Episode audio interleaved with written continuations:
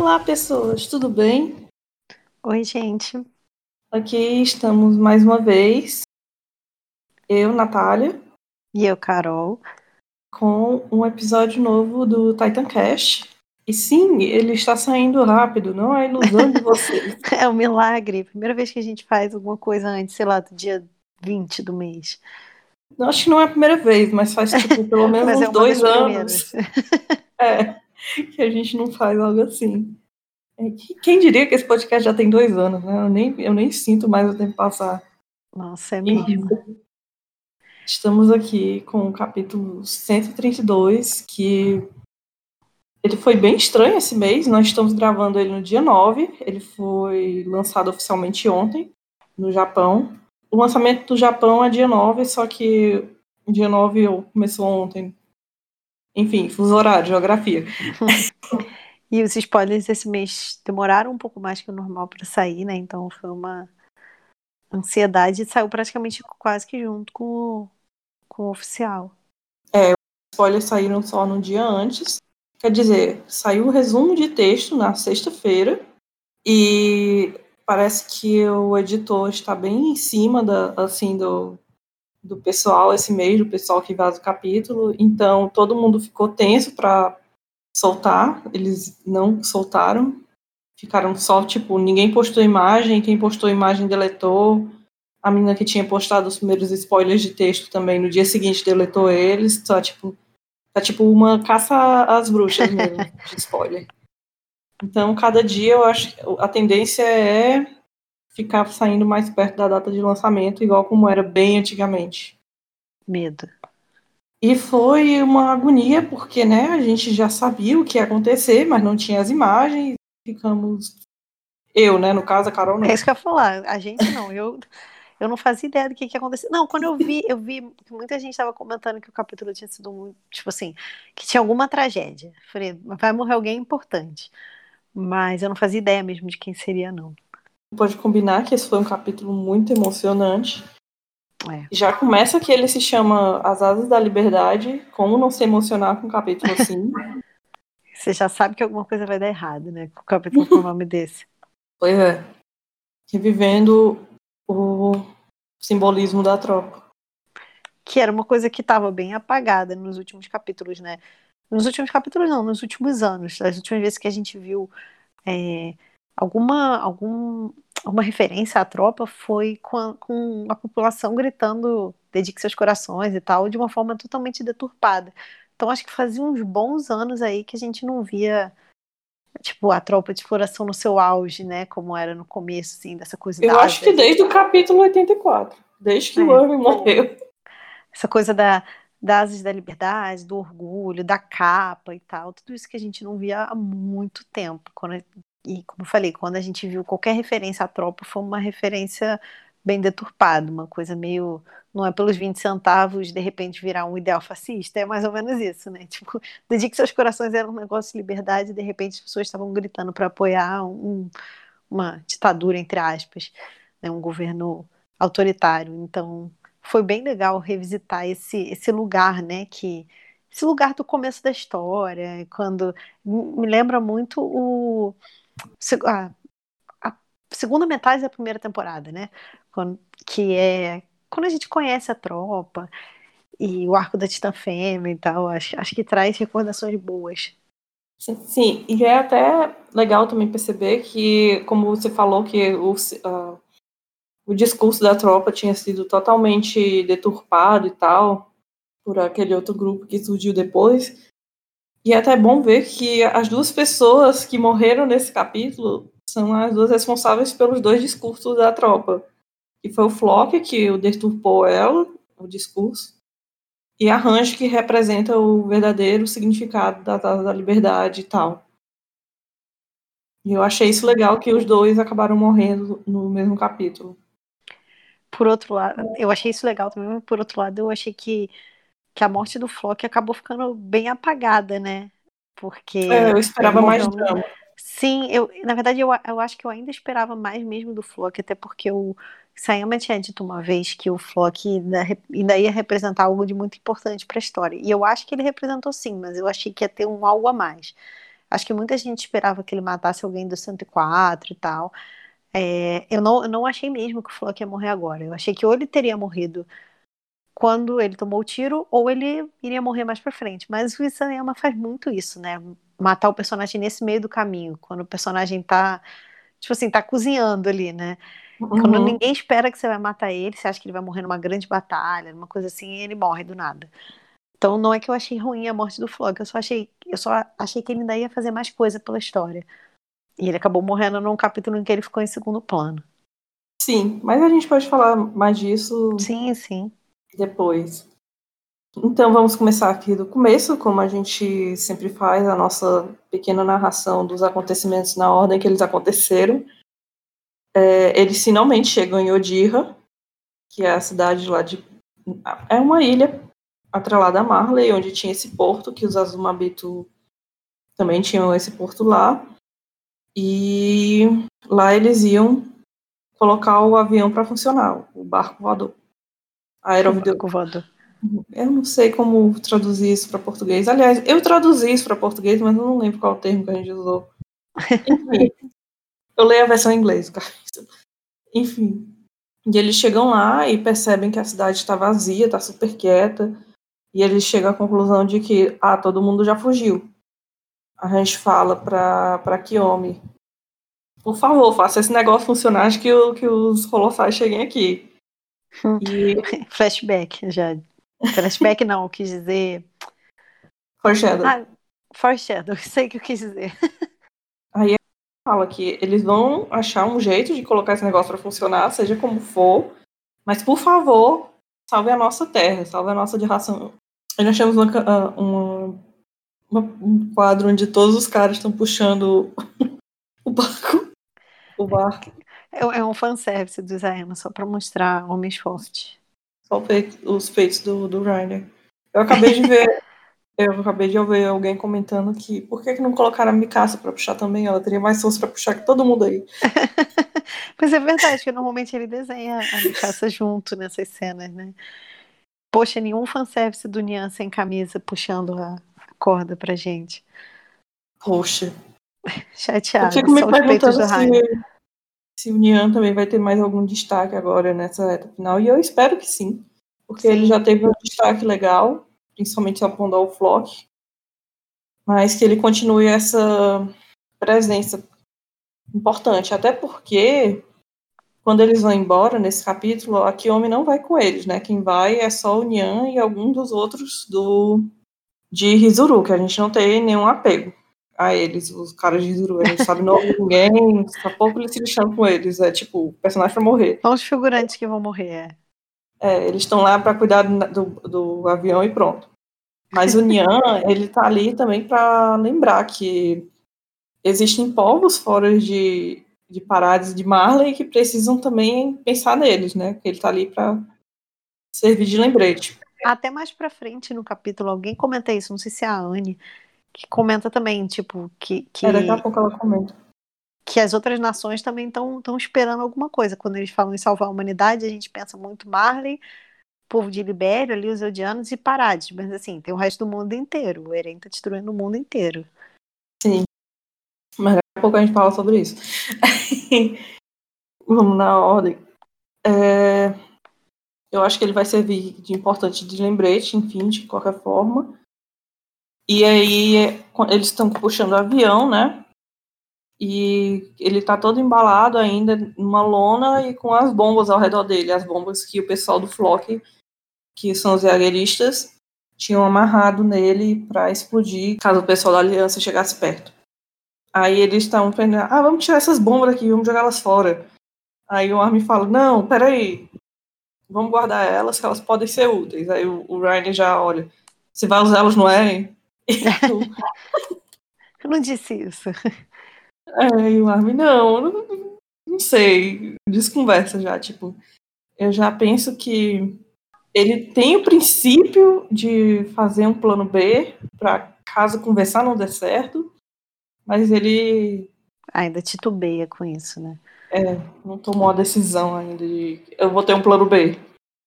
Né, tipo. Eu vou chegar lá e explodir o Eren. É tipo, eu vou pensar em outra alternativa caso, caso conversar não deu certo. Será que vai dar certo? Provavelmente não. Claro que não. eu não sei, eu sei que tem muita gente que achando que vai dar certo, assim, conversar com o Eren. E eu penso, como? Porque quando o Eren começou esse negócio, ele já sabia que ele ia matar um monte de gente. E o que é que o Armin vai poder falar para ele que que vai mudar? Vai mudar essa ideia dele. Vai falar que os amigos dele morreram? É, como se ele não soubesse. Que se de alguma forma ele conseguir mudar a opinião do Eren na conversa, vai ser muito forçado. Então, detestaria a ideia. Só se o Eren matar diretamente um deles, assim, ó, pisei aqui em um, molha pra mão, tá lá o corpo cimentado de um. Aí o Eren talvez pense. Mas se for, tipo, Eren tem consciência do que você tá fazendo, Miga, pelo amor de Deus. Miga, sua louca, você tá pisoteando o mundo. Pois é. Eu queria comentar também que esse capítulo teve vários pequenos momentos que a gente queria há muito tempo e ficava reclamando há muito tempo que ainda não tinham acontecido, então eu fico grata por eles. Aí, essa é a introdução para falar que finalmente o, o, Falco teve algum desenvolvimento. Nossa, quando, quando eu vi essa cena, eu falei, graças a Deus, não tô acreditando. Eu nunca fiquei tão feliz em ver uma criança chorando. Porque, caraca, finalmente, finalmente ele entendeu que o irmão dele morreu, que as crianças morreram, que os pais dele vão morrer. Não sei, acho que eles têm pais, né? Os pais dele vão morrer, todo mundo vai morrer. Demorou um pouquinho, mas ele entendeu. Finalmente, né? Foi só morrer o Magat e e ele disse, e a Pique chegar para ele e dizer, olha, Marley já foi destruída quase tudo, tua família provavelmente já tá morta. Porque o irmão Aí, dele mesmo que, que morreu para salvar ele, ele nem. Nem tchum. É. Enfim, era uma coisa que incomodava muito a gente, a gente já falou isso em vários podcasts, que essa, esse negócio do Falco sempre mostrar mais preocupação pelo próximo, pelo povo próximo, do que pelo próprio povo dele. Sim. E não tem problema ele mostrar tanta preocupação pelo próximo, pelo povo próximo. O negócio é ele não mostrar do mesmo, na mesma intensidade pelo Sim. povo dele. Sim. Isso que deixa mais, mais estranho, estava muito. Nem, eu não digo nem o, nem o povo, não, digo a família dele mesmo. Ele não tinha demonstrado reação à morte do irmão dele. Tipo.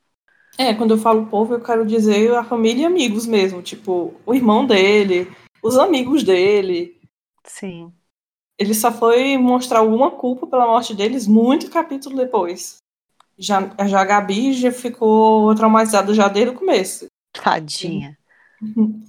E era uma coisa também que a gente apontava, essa diferença entre os dois. Eu gosto muito que a Pique também teve muito destaque nesse capítulo. Sim. Pois é, aí o, o Falco tá desesperado, perguntando o que é que a gente faz agora, que se tá tudo destruído, qual o sentido, o que é que a gente faz? E as crianças olham para Pique, né? Porque adulto responsável aqui no, no ambiente, por favor, nos guie. Afinal, não parece mais que Gabi e Falco ainda são crianças, apesar de Gabi já ter matado metade do elenco da história. Eles ainda dependem dessa figura adulta. E é uma responsabilidade danada em cima da Pique, né? Além dela ser responsável, tipo, pela, pela missão dela, ela tem que ser responsável por duas crianças que de repente foram parar ali naquele, naquele ambiente, né? Onde eles deviam nem estar. O Ryan não tem condições nenhuma de cuidar das crianças, né? Tadinha. E a Anne. Ufa, a Anne. Enfim, é, a, a, a Pique basicamente agora está assumindo a posição de líder dos guerreiros. Sim. Que o, o, o Rainer tá naquela coisa, né, de por favor, me deixa morrer. E... Sendo que o Rainer é que é o vice-comandante, né? É.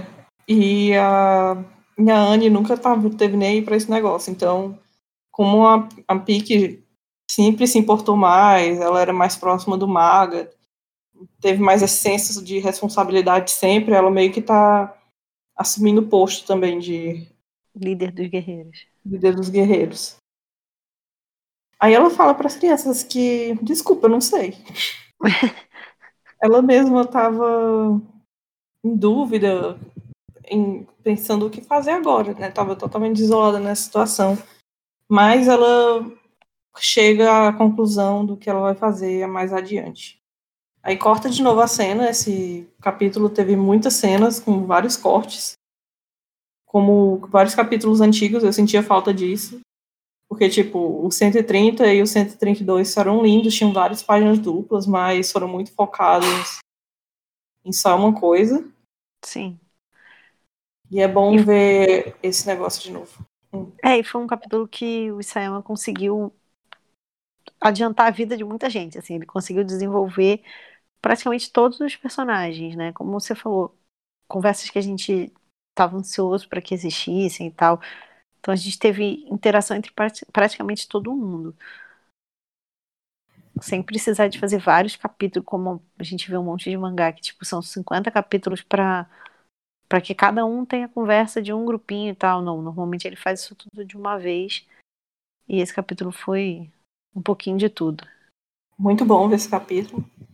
Pois é, aí enquanto está acontecendo isso, corta de novo, enquanto os caras estão ajudando a, a abastecer o, o, avião e tudo mais. A Mikasa. A, tem um momento, uma cena que foca na Mikasa na Anne. A Anne tá lá, só sentada lá no canto, olhando as tudo, meio abatida. E a Mikasa tá tipo, Anne, o que, é que você tá fazendo aí? Vá, pega, pega esse equipamento aqui e vá treinar. Você não sabe mexer nesse equipamento, né? Vai, vai lá com, com o Rainer, vai treinar. Eu achei engraçada essa cena porque. Quer dizer, na verdade, eu achei essa cena bem ruim delas duas, mas depois eu comento. Eu achei engraçado esse momento que ela mandou ela ir treinar, porque ao mesmo tempo que realmente eu não tinha nem parado para pensar que ela ia. que, tipo, eles não sabem usar esse 3DMG novo e tal. Eu fiquei pensando que quando a gente vir muito em breve, a Anne eu não sei, talvez, mas o Rainer usando o 3DMG e tal, o tanto de gente que vai falar, ah meu Deus, o Rainer usando a roupa da, da tropa de exploração de novo, tanto pro bem quanto pro mal, né? Tanto no sentido da galera que achava que ele ia lutar do lado dos Eldianos e que essa seria a redenção dele, porque muita gente acha isso, quanto do lado da galera falar que ele não merece vestir a roupa da tropa de exploração de novo. Sendo Sim. que é sempre bom a gente lembrar que, e, e recentemente com esse capítulo eu vi muita gente comentando isso de novo, que não, não são os guerreiros que estão traindo o ideal deles e se aliando à tropa e ao 104, é o contrário. A tropa e o 104 estão se aliando ao ideal dos guerreiros. Então, isso é sempre bom de ser reforçado, porque isso é uma coisa, não é uma coisa tão comum da gente ver, né, nas obras e tal, e é uma coisa que eu acho muito importante dentro da história, que na verdade os guerreiros estão sendo, estão cumprindo a meta deles, que era parar o, o, o titã primordial e tal, tirar esse titã do Eren, e o 104 e a tropa que meio que, entre aspas, mudaram de lado, forçadamente, e agora estão tendo que, que parar alguém que já esteve do lado deles. Sim. Eu acho bem legal que eles estão fazendo isso sabendo que eles não vão, tipo, que eles estão realmente traindo a ilha, tipo, que se eles pararem o Eren, a, a ilha vai estar tá provavelmente fadada a, a, parar de existir também, que, a, que todo mundo que eles gostam lá na ilha também vai morrer. Eles sabem disso e mesmo assim eles tomam a decisão de parar o Eren. E aí tem essa conversa da da Anne e da Mikasa que eu achei meio sei lá, assim, meio vazia, assim. Na verdade a conversa começou bem, né?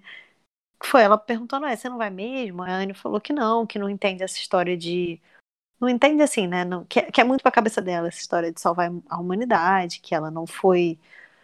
Meio que ela não, não, não é habituada com isso, que e que mesmo que eles salvem a humanidade, o que, que vai sobrar? Se, se tipo, tudo que ela tinha já. Pai, meio que em minhas palavras, o pai dela morreu, a cidade dela foi destruída, o único povo que, apesar de tratar mal, ainda respeitava minimamente os eudianos. Respeitava não, mas assim, dava um abrigo para os eudianos que era ali Marley, na, nesse tal campo de concentração onde eles moravam e tal. Vai ser tudo destruído. E a gente já viu isso sendo falado na história outras vezes, que o, os povos ao redor do mundo, eles tratavam os eldianos muito, muito pior do que Marley trata. Então, assim, o que, que, vai sobrar para ela? Ela não vê tipo, muito sentido. É justamente, luta, né? porque né? A gente já sabe que Marley com certeza está destruída. Se alguém podia é, inferir por, por, pelos eldianos, seria justamente Marley. Sim. Sim, aí o Marley era um país que, que serviria de ponte, querendo ou não. Porque mesmo que, tipo, ah, que alguém fale, ah, mas tem aqui homem, ela pode interferir com eles, mas, tipo, Rizuru é uma nação muito pequena né, e muito insignificante na parcela, assim, na escala global. Enquanto Marley, Sim. no momento, é era a nação com mais poder e que tinha mais capacidade de fazer alguma coisa, interferir por ele, sabe? Porque pensa que é tipo Marley tem o poder de comandar as coisas, sugerir as coisas, tipo um Estados Unidos, assim, da vida de importância do país. E Rizuru é, sei lá, um, um país relativamente insignificante, qual é? Sei lá, qualquer país da América Latina que não seja o Brasil, que o Brasil ainda é um país Rizuru é, sei lá, o Chile. Não. É. Eu sou péssima em geografia, não vou, não vou falar gente, sobre. Não geografia, não. Enfim, é vocês entenderam. Cancela a gente porque a gente não sabe geografia. Tem muito tempo que a gente fez Enem, tá, gente? A gente não sabe mais essas coisas. Faz muito tempo que eu fiz Enem. eu não quero me lembrar, Dani. Lembrar desse Ele momento. nem era obrigatório no ano que eu fiz. Não, eu, eu passei quando já era obrigatório, mas eu também fiz o Enem que não era obrigatório, aquele que viu o resultado por correio. É, esse aí, eu acho que eu nunca nem vi meu resultado. Enfim. Detalhes. Enfim, aí ela fica falando, não tem mais sentido de eu, de eu ficar lutando, porque é, eu não vejo mais motivos assim que a minha vida vai dar certo. E eu só queria ter paz agora. Eu admiro esses povos que estão lutando pelos povos dele, admiro o Nian, admiro o pessoal de Rizuru, que ainda tem fé em salvar os povos deles, e ela se sente mal por eles, só que ela também já sofreu demais na vida e agora ela só quer morrer em paz. Ela tá tipo Rainer, né? É, é compreensível. Sim, eu, até mais pra frente o Cone fala isso, que o Cone é uma pessoa sensatíssima, né? Tipo assim, ele, ele sempre, quase sempre fala coisas sensatas, mas ninguém leva a sério porque é um personagem zoado. Mas ele mais pra frente fala isso também, tipo, cara, ela já lutou tudo que ela tinha que lutar. Eu acho que o diálogo das duas estava muito bom até aqui. Só que aí eu não sei o que tá dando na cabeça do Isayama, querendo forçar chip a essa altura do campeonato, assim, sabe? Tipo assim, final da história, ele dando essa forçada. Eu, eu não, volto a dizer o que eu disse mês passado, eu acho inclusive muito fofo a dinâmica do chip ali, Armin e Anne, Acho fofo, gosto da ideia dos dois juntos, mas eu acho muito nada a ver ele tá lançando mão disso agora. De tipo, da Mikasa falar pra, pra Anne, a essa altura do campeonato, ah, mas o Armin vai lá ele vai morrer. A vontade da, da, da Anne deve ter sido responder, dane-se. Meu pai também morreu, todo mundo também morreu. O que eu tenho a ver com isso? Sabe? Meio que assim, eu achei muito nada a ver. O, a história vinha muito bem, e aí começou esse diálogo, nada a ver delas, uma falando do, do homem da outra, assim, ah, mas e o Eren? Ah, mas e o Armin? Tipo, ok. Acho que, infelizmente, a, a conversa se perdeu um pouco. E eu fiquei pensando. Eu fiquei meio perdida também, porque. Como que a Mikasa. É, é só porque a, a Anne estava olhando para o Armin enquanto ele estava trabalhando, aí a, a Mikasa. Ah, você tá gostando dele só porque você tá olhando pra ele.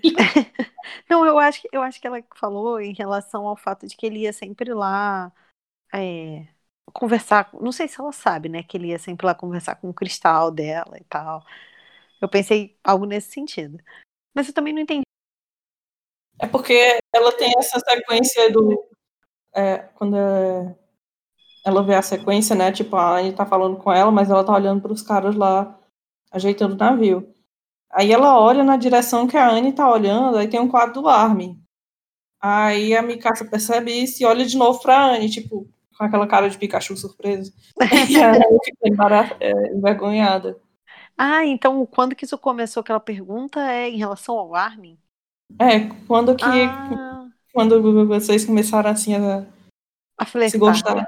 É. Ah, agora que eu entendi, eu fui sem entender nada. Nessa cena, então a cena ficou pior ainda. Assim, eu tenho. É sério, eu tenho, eu tenho um medo muito grande do. Eu, eu te falei disso no outro mesmo, mas assim, eu acho que é, é relevante a gente comentar disso de novo. Tipo, a Anne, ela é uma personagem muito rasa, então qualquer coisa que acontecer com ela agora não vai ser fora do personagem, porque a gente não conhece muito da personalidade dela. Mas reduzir ela a salvar o menino que ela gosta é muito vazio. Eu vou ficar muito chateada com essa Emma se ele fizer isso. E, tipo assim, não é pelo chip, de verdade. Eu acho, inclusive, muito bonitinho. Se a história tivesse um final feliz, eu gostaria que eles ficassem juntos. Mas, assim, sabe? É, não, não é uma coisa construída, é, é, é vazio. É, sei lá, é tipo assim, é pegar uma personagem que sempre foi colocada pra gente como, tipo assim, uma mulher forte, que luta, que não sei o quê, e reduzir ela a salvar o menino que ela gosta. É, muito que nada veio do, de quando ela tava com cristal e, tipo, querendo ou não, a gente não teve construção deles mesmos. A Anne acabou de sair descongelada depois de quatro anos presa no negócio. Que eu acho até que que eles eram razoavelmente próximos no começo da história, assim, tanto que É, mas não o ele... suficiente, é porque, sim, tipo, sim. se, for- se for- eu nunca pensei em chipar os dois. Eu só comecei a chipar os dois porque quando eu conheci gente que, que chipava os dois. Não, eu acho até que quando eles quando a quando ela se transforma em Titã Fêmea e tal, que ele vai lá Uhum. conversar com ela, que tem aquele diálogo do de ser uma pessoa boa, não sei o quê. Mas assim, mesmo assim, pra mim parece uma conversa de amigos, de pessoas que eles eram no mesmo grupinho, assim, eles conviveram juntos. Mas aí, sei lá, ele também convivia com o Rainer, ele também convivia com a Sasha, e nem por isso ninguém chipava, sabe? Enfim, A minha eu, preocupação é, tipo, onde é que ele quer chegar com esse namorico? sim. Porque O que é que, isso vai ser útil? Um vai sofrer pelo outro na hora do final, eles vão ficar juntos no final, os dois vão viver e ficar juntos. o bebê, Tipo, o que é que isso vai me dar? o bebê é filho deles dois. O bebê livre do final é filho deles. Nossa. Não, eu acho que, que se for só pra um sofrer pelo outro, não me incomoda. Eu acho nada a ver ele ter colocado isso agora, mas não me incomoda. Agora, se for para que a, o Armin seja uma motivação para a Anne lutar, eu acharia péssimo. Péssimo. Tava pensando nisso também, tipo, me preocupa muito. É tipo, ah, ela vai estar lá morrer, ah, eu tô, vou tudo, eu já perdi tudo, eu só tenho ainda o Armin, se eu lutar pelo Armin, não sei mais o que. É, Seria ia ser horrível. péssimo. Péssimo. Totalmente fora de personagem e fora do- de tudo que a história fez. Porque, cara, a única pessoa que lutou por alguém que ama foi a Amy. Tipo, sim. Sim. e a história, uma pela outra. Só. E totalmente cabível dentro da obra, por tudo que já tinha sido construído entre elas. E o Bertold também, antes de morrer, ele, ele abre mão do plano pelo Rainer, que também totalmente cabível dentro da história. Agora, Armin e Anne, no finalzinho da história, é o cúmulo. Sim. Tem, acho, inclusive, que o pai da Anne não morreu, né? Eles, eu acho que eles fugiram naquele momento, que a gente não viu. E eu fico em dúvida se quem vai encontrar ele vai ser o pessoal do navio ou se vai ser o pessoal do avião. Ou se ninguém vai encontrar eles, vai ter um núcleo lá mostrando eles morrendo de qualquer jeito. Aí eu, eu acho que ia ser muito triste ele, ele morrer sem, sem reencontrar a Anne, mas eu também acho plausível de Eu acho acontecer. plausível. É tipo. Tristeza por tristeza, vai ser só mais uma. É, Shingeki, né? Tipo, se duvidar, o Isayama vai colocar um olhando pro outro e morrendo logo depois. É. Dor e Não duvido. Mas eu acho que também que a Anne ainda vai ser testada até o fim. Essa resolução dela de que não quer lutar, de que se sente mal pelos outros, mas não quer mais fazer nada, eu acho que isso vai ser testado ainda até o fim. Não, eu também acho. Talvez eu acharia bom se fosse alguma coisa, por exemplo, para salvar as crianças, porque ela meio que É, eu já ia ali falar de, das crianças. de tutora das crianças e tal. Isso eu acharia bem ok. Eu só, só não gostaria que que fosse. É, eu só não gostaria que fosse alguma coisa envolvido nesse esse flertezinho aí deles dois. Uhum. Aí, continuando, né? é, a Anne pergunta se a Mikasa vai matar o Eren para salvar a humanidade. E a Mikasa diz que eu não vou matar ele. O Eren foi para longe de nós e tudo que eu vou fazer é trazer ele de volta. Aí a, Mi- a Anne pergunta se ela não usa mais o cachecol e ela disse que ainda tem ele, mas tá guardado. A Mikasa, ela dá dois passos para frente. Não, dá um passo para frente e volta dois, né? É tipo assim, quando você acha que ela vai ser desenvolvida, ela volta tipo, ao mesmo discurso de não, o Eren, não sei o quê. Enfim. Tipo, eu acho compreensível, mas eu também me irrita. Cara, eu acho compreensível, mas me irrita. Da mesma forma que me irrita o, o, o Armin falar que não sabe se vai matar o Eren. Sim, eu entendo. Eu entendo perfeitamente os dois, mas me irrita. Vocês estão assim, mas eu- chega de ficar desilusão, né? É, chega, tipo, já deu, gente. Todo mundo já percebeu que ele não é mais a pessoa que vocês conheciam. Tipo assim, acho que até a mãe dele no céu já percebeu. Só vocês que ainda não, sabe? E uma parte do fandom. Mas é, e isso me incomoda, assim, demais, que eu gostaria de, tipo, pelo menos uma... Um plano B, gente. Conversem sobre Eu, eu isso. acho, eu acho que, que- Porque eu sei que isso vai ser usado depois pra dar mais drama, tipo, ah, eles vão tentar na, amizade, não vai dar certo e vai doer mais depois por causa disso também, mas... Não, eu, eu acho até que deve existir sim um plano B, tipo, eu acho que, que desde, desde aquela cena que tô tentando lembrar onde que foi. Ah, quando eles estão estão subindo para no terraço, quando tá tendo aquela briga do do Eren com, com a Pique, que ela aponta com os, os, Sim, sim, sim. os outros titãs, né? Que ela aponta e fala onde está o inimigo e tal. E aí que eles estão subindo assim, tem uma- um quadro que eles estão subindo uma escada e o Armin lembra do Eren no oceano, falando, tipo assim, todos eles são meu inimigo e tal. Então, tipo, por mais No que- fundo que, Sabe, mas ele não faz Exatamente, nada. por mais que ele, que ele esteja passando essa imagem de que vou ajudar o Eren, eu acho que ele sabe que não tem salvação e eu acho que ele tem um plano B. Só que eu acho que o plano B dele tal, talvez envolva algum auto-sacrifício, sabe? Alguma coisa Ah, tipo, com certeza. Vou, vou tentar na conversa, mas na verdade eu sei que eu vou morrer fazendo isso. Tipo quando, tipo Shigashinak, ele tipo, ah, Uhum. vou tentar conversar com o Bertold ali, mas na verdade vou me matar ali rapidinho. Eu tenho inclusive um pouco de medo que o final de Shingeki vire um monte de auto-sacrifício, sabe? Tipo foi o da Randy agora. É, e que todo mundo vá morrendo para salvar os amigos, sabe? Uhum. Porque eu acho que isso se torna um pouco repetitivo. Eu acho que isso vai Eu acontecer ainda muitas vezes. isso vai acontecer com basicamente todo mundo da aliança. As crianças eu não vejo morrendo. Mas assim, não, beleza, eu acho que pode acontecer, mas se for uma coisa seguida, todos fazendo a mesma coisa, eu acho que pode ficar um pouco repetitivo, sabe? E, e aí se torna sem sentido. Quando todo mundo resolve se sacrificar, se E, ninguém tipo, tem eu vejo, viver, eu vejo a? Pique, eu vejo a Pique fazendo isso, eu vejo o Armin fazendo isso, eu vejo o Ryan fazendo isso. Eu não vejo o restante fazendo isso. Sim. Eu só vejo esses três. E eu acho que também, tipo assim, alguém tem que ficar vivo no final, né? Não dá pra todo mundo morrer, senão. Dá, mas eu não, sei. Não, dá, sempre dá, mas eu acho que não vai morrer todo mundo. Aliás, todo mundo não, porque vai- o Eren ficaria vivo, eu acho. Se todo mundo morresse, ele ficar vivo. Aliás, a única forma do Eren ficar vivo nesse final dessa história é se todo mundo, todo o resto do mundo morrer. É isso. A gente É. tem o Eren ou a gente tem todo mundo. O que é que vocês preferem? Olha, não faz essa pergunta, não, que tem gente que vai responder o Eren. e a gente tem essa cena que virou meme, né? Eu tô rindo que eu tô lembrando dos memes do Armin é, ajudando o Levi, e aí o pessoal ficou brincando, falando, tipo assim, o Levi falando. Vou matar o bestial. Aham, tá bom, agora deita lá na caminha. Igual o velho com Alzheimer, que fica falando um monte de coisa sem sentido. Você fala, é, claro, vou, isso aí. Tadinho, Tadinho. A que ponto chegamos, né? O soldado mais forte da humanidade. Não consegue nem andar direito sem se apoiar numa parede. Eu, eu adoro que tem convenientemente essas barras de apoio que tem no hospital, aí tem no navio também. Não, mas eu acho que em navio tem isso mesmo. é, tem porque quando. Por causa de balançar e tal. balançar, mas favoreceu muito os memes também. pois é.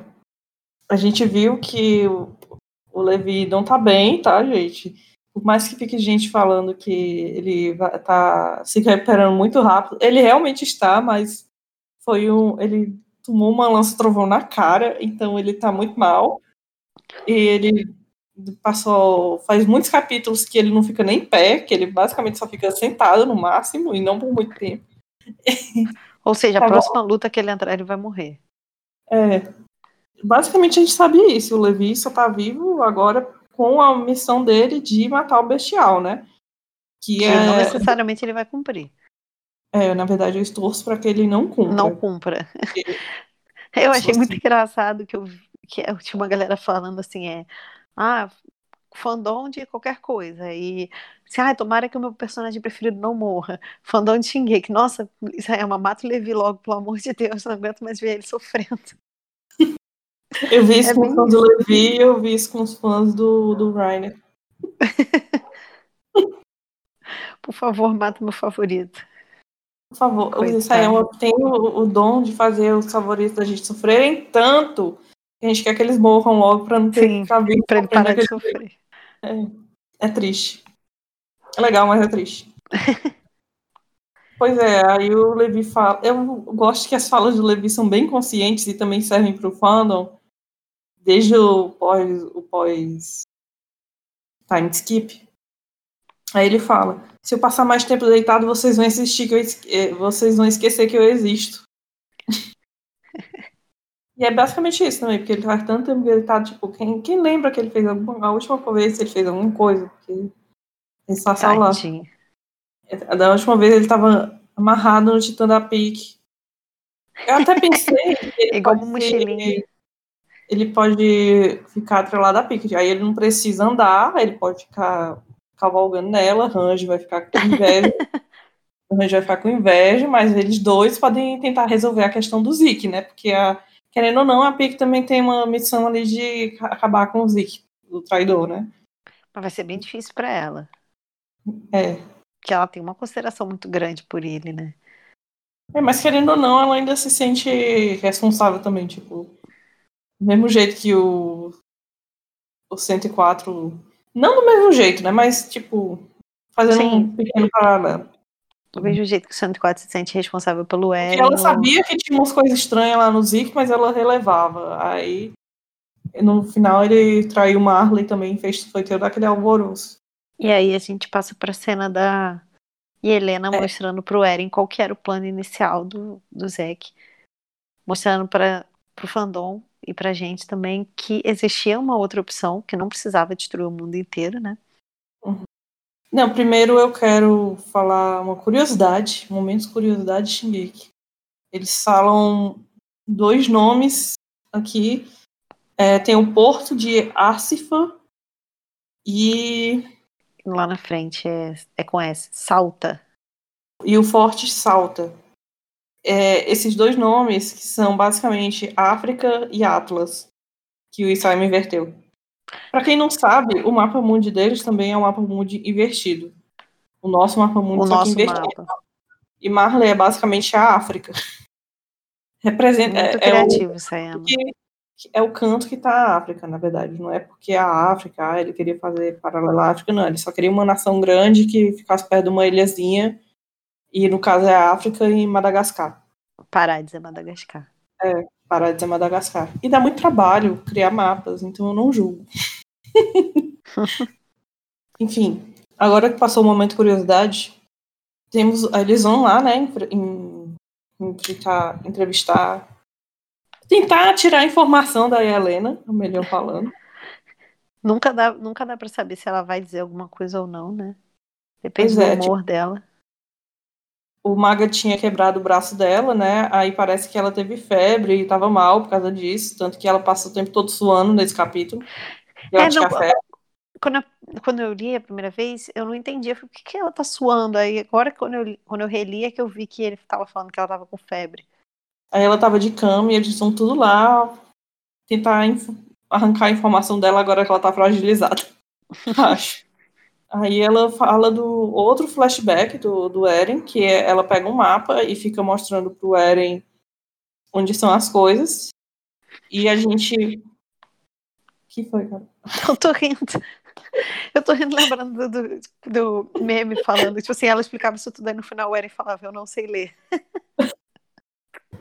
Eu vi um, eu não vi esse, eu vi um do Fork que era. Fala de novo, Helena, ele não sabe ler. Porque o blog tá lá no da página. Aí, é. pois é. Aí eu fiquei muito feliz com essa página, porque são coisas que a gente fala, sei lá, desde o começo desse podcast. é sério, desde o começo desse podcast. que o Zik planejou a droga no festival inteiro e que Sim. ele planejou, todo mundo tá lá, tá todo atacar e depois. A gente pode ter errado. É, não, pois é, né? Essa página aqui, por mais passado rápido, ela dá muita informação. A Helena basicamente fala que eles tinham que. O, o tinha que atacar Libério no festival, quando tivesse todos os povos lá. E nisso, todos os povos iam querer se juntar para atacar Parades e isso fazer parte do plano do Zik, né? E quando eles se juntassem todo para atacar Parades, todo mundo ia, ter, é, ia ser todo mundo, né? Porque ele matou gente vários. ia matar é, pessoas de vários povos lá no festival. E esses povos iam ter que tomar uma decisão contra Parades. Então o plano era fazer isso, esperar um mês para todas essas forças agirem, todos esses povos agirem. Nesse mês, ela disse que o Eren ia ficar preso. Por isso que também tinha gente perguntando: ah, mas por que, que eles esperaram um mês para quando o Eren chegou na ilha para tocar no Zeke e tal? Eles já podiam ter ativado o plano. Para que, que a história precisou ficar grave? Então, é por isso. Porque eles precisavam esperar um mês para todas as alianças do mundo, uh, todas as forças do mundo se unirem e atacar para atacar a ilha. E por causa disso eles não podiam tocar o, o, é, o Zeke assim que chegaram. E por causa disso também tinham que comprar mais tempo com a história, porque justamente por ela estar tá grávida que não sacrificaram o Zeke assim que ele pisou na ilha. Enfim, o objetivo era as tropas se unirem e eles ativarem um estrondo parcial, que seria só com os titãs de Shiganshina, como a gente também já tinha sugerido. Falar, que é algo que a gente fala há muito tempo, quando o pessoal diz assim, ah, então qual outra opção que ele tinha? Ativar o, o Rumbling pela metade. É. Já, já seria melhor do que o que ele fez. Um pedacinho só, não era nem metade. É, inclusive, eu falei disso no podcast especial sobre o Eren, que eu subi semana passada, que vocês podem ouvir, fazendo já propaganda nesse aqui. Ouçam. eu tinha falado disso lá também. Enfim, porque, tipo, não é injusto que Parades tivesse um plano assim, que seria um bom plano eles fazerem isso aqui. Se ele quisesse, ele podia ter feito esse plano aqui do Zik até aí e não seguido mais com um plano de. Sem a eutanásia. Sem a eutanásia. Tipo, dava para fazer isso aqui e depois se livrar do, do, do Zik e, e ficar.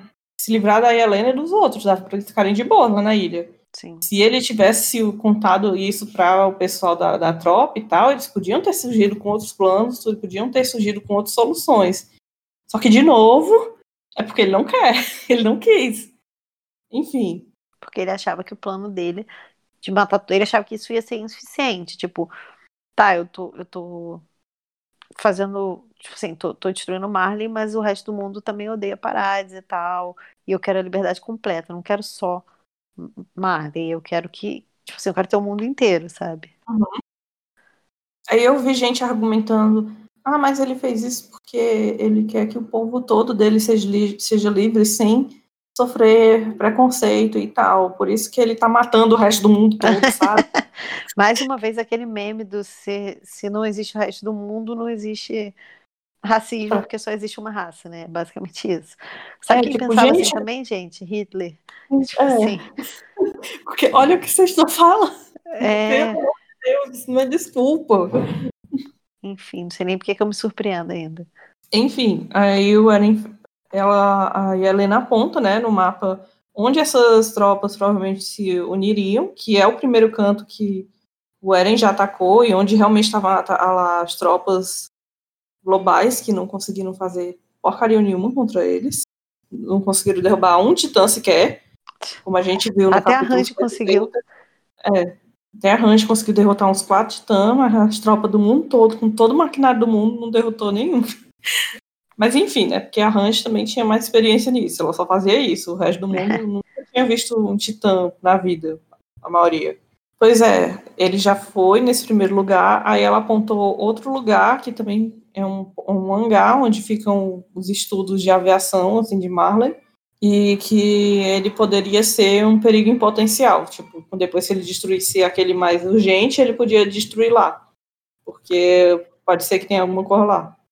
É, foi até uma coisa que, que o pessoal ficou meio pensando no que, que poderia ter, né? Porque ele fa ela fala é, que, que que isso, que esse lugar deixa ela um pouco é, preocupada e tal, e mais para frente a, a Pique fala que se ele soubesse da, da, existência de uma arma que pudesse derrotar. Então, assim, a gente não sabe se isso quer dizer que, na verdade, existe alguma coisa que, que pudesse bater de frente com um Eren. Eu acho que tirar uma arma bizarra agora, tipo assim, ah, essa arma aqui que nós inventamos ontem pode resolver o problema, acho que seria meio forçado.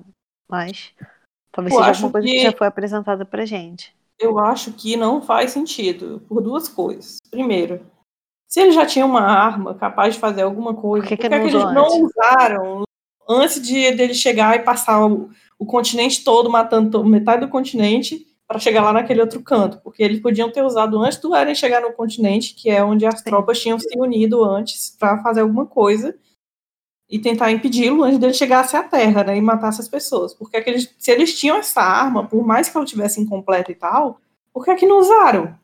Valia tudo, tipo, era vale tudo, eles não sabiam o que, é que eles estavam lidando. Eles tinham que se preparar. E o outro ponto foi que, é porque eu vi gente falando, ah, eles devem ter uma arma nuclear e não sei mais o que. Eles deviam ter uma arma nuclear para jogar no Eren, e o Eren tava certo de ir lá destruir eles, porque eles tinham uma arma nuclear.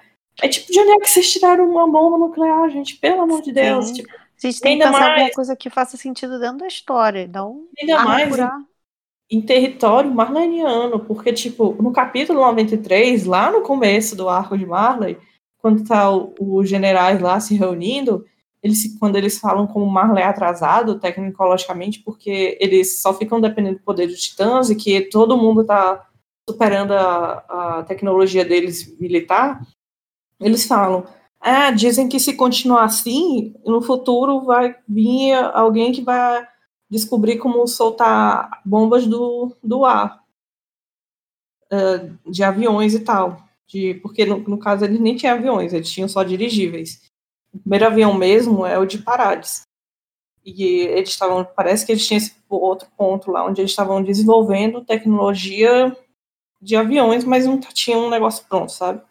Uhum. Enfim, eles falam que essa é uma possibilidade do futuro, e eles ficam todo mundo pensando com medo do futuro, se isso acontecer, que eles que eles estão vendo que eles ficariam muito em desvantagem.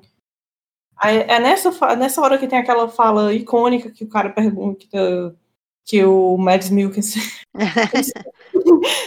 pergunta é, se eles não tinham um titã com asa, é, se eles não tinham um titã com asa, aí tipo, eles não têm essa tecnologia. Essa conversa não faz nem quatro meses que aconteceu.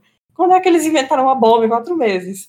Quando eles Dentro já tinham decidido que não iam é, investir em tecnologia agora, porque o Zeke ficou pressionando eles, que eles disseram, ah, tipo, ah, não, vamos desistir de pegar Titã, vamos só avançar a nossa tecnologia aqui, o Magas falando lá na reunião, e o Zeke, não, a gente devia pegar lá o, o fundador, vamos atacar ele de novo.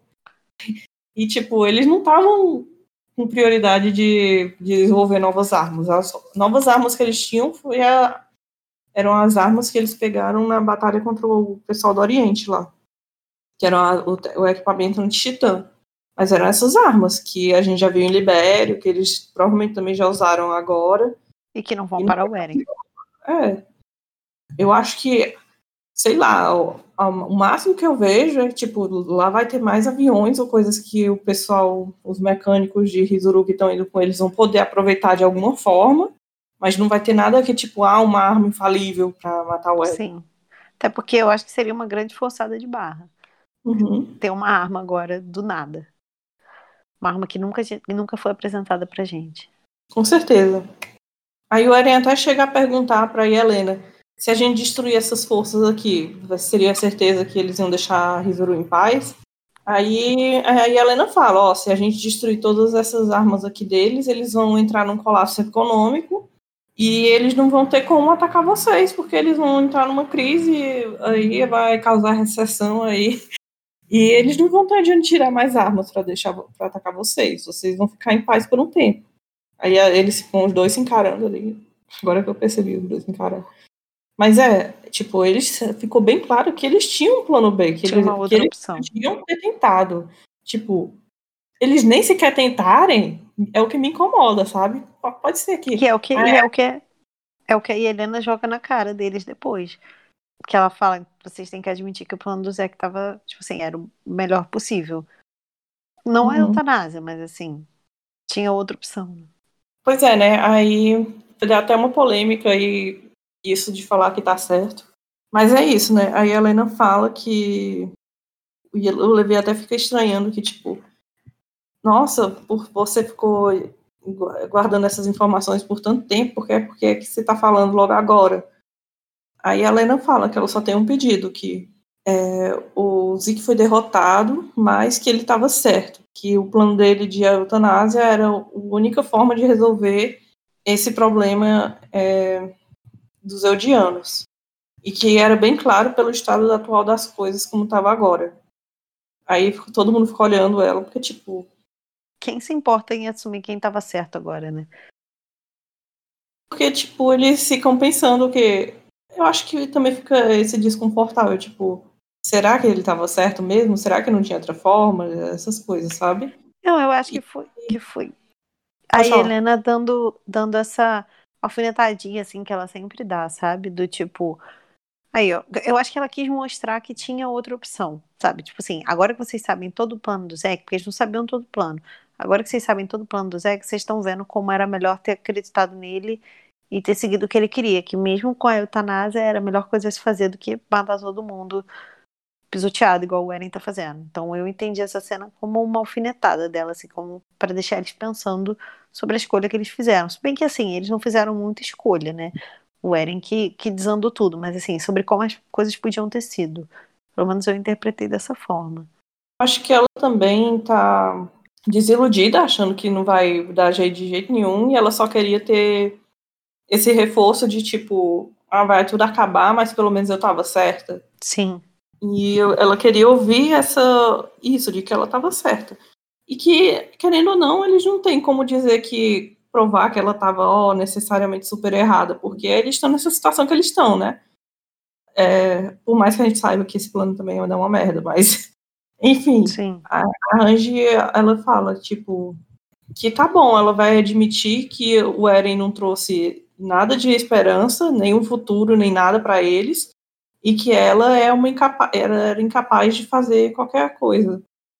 Porque ela era como ela se sentia desde que ela pegou esse papel de comandante.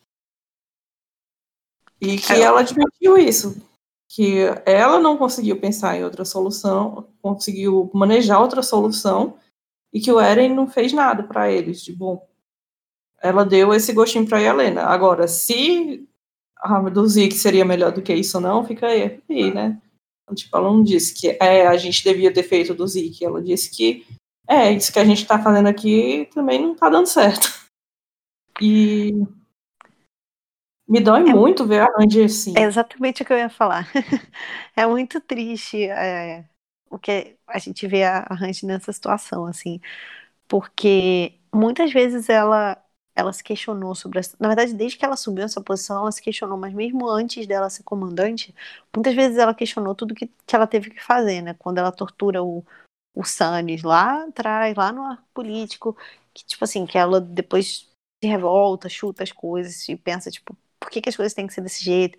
E ele fala para ela, um dia você vai estar na mesma posição que eu, e aí, tipo, agora ela se vê nessa. Ela já teve essa, esse flashback, né? De lembrar de que alguém falou para ela, um dia você vai ser líder, tipo assim, líder de alguma coisa, vai, ser, vai estar numa posição em que você tem que tomar uma decisão e que para que você tome essa decisão, você vai prejudicar outras pessoas, ou pessoas vão morrer por sua causa, por causa das suas escolhas, e aí você vai ver o que, eu tô passando. E, e ela vivencia tudo isso, e a gente vai acompanhando essa vivência, né, junto. É, algumas pessoas acham que a Range foi uma comandante ruim e tal, e talvez realmente ela não tenha sido uma comandante boa, mas com tudo que estava acontecendo, sabe? O que, que ela podia ter feito? É, esse questionamento dela, eu acho que é o questionamento que a gente tem que ter. O que, que a gente poderia fazer, né? O que, que, o que, que ela poderia ter feito ali? Muitas vezes as pessoas falam assim pra gente, pra gente que eu digo, respondem o podcast, tava falando assim, ah, mas se vocês estivessem no lugar do Eren, vocês não fariam a mesma coisa? Qualquer pessoa faria. Tipo assim, não, eu não faria. Mas eu fico pensando assim, é, é, no lugar da Range, o que, que você faria, sabe? Será que ela tá tão errada assim? O que, que ela poderia ter feito de diferente? Acreditado no plano do Eren e visto um monte de gente morrer sem nem tentar fazer nada?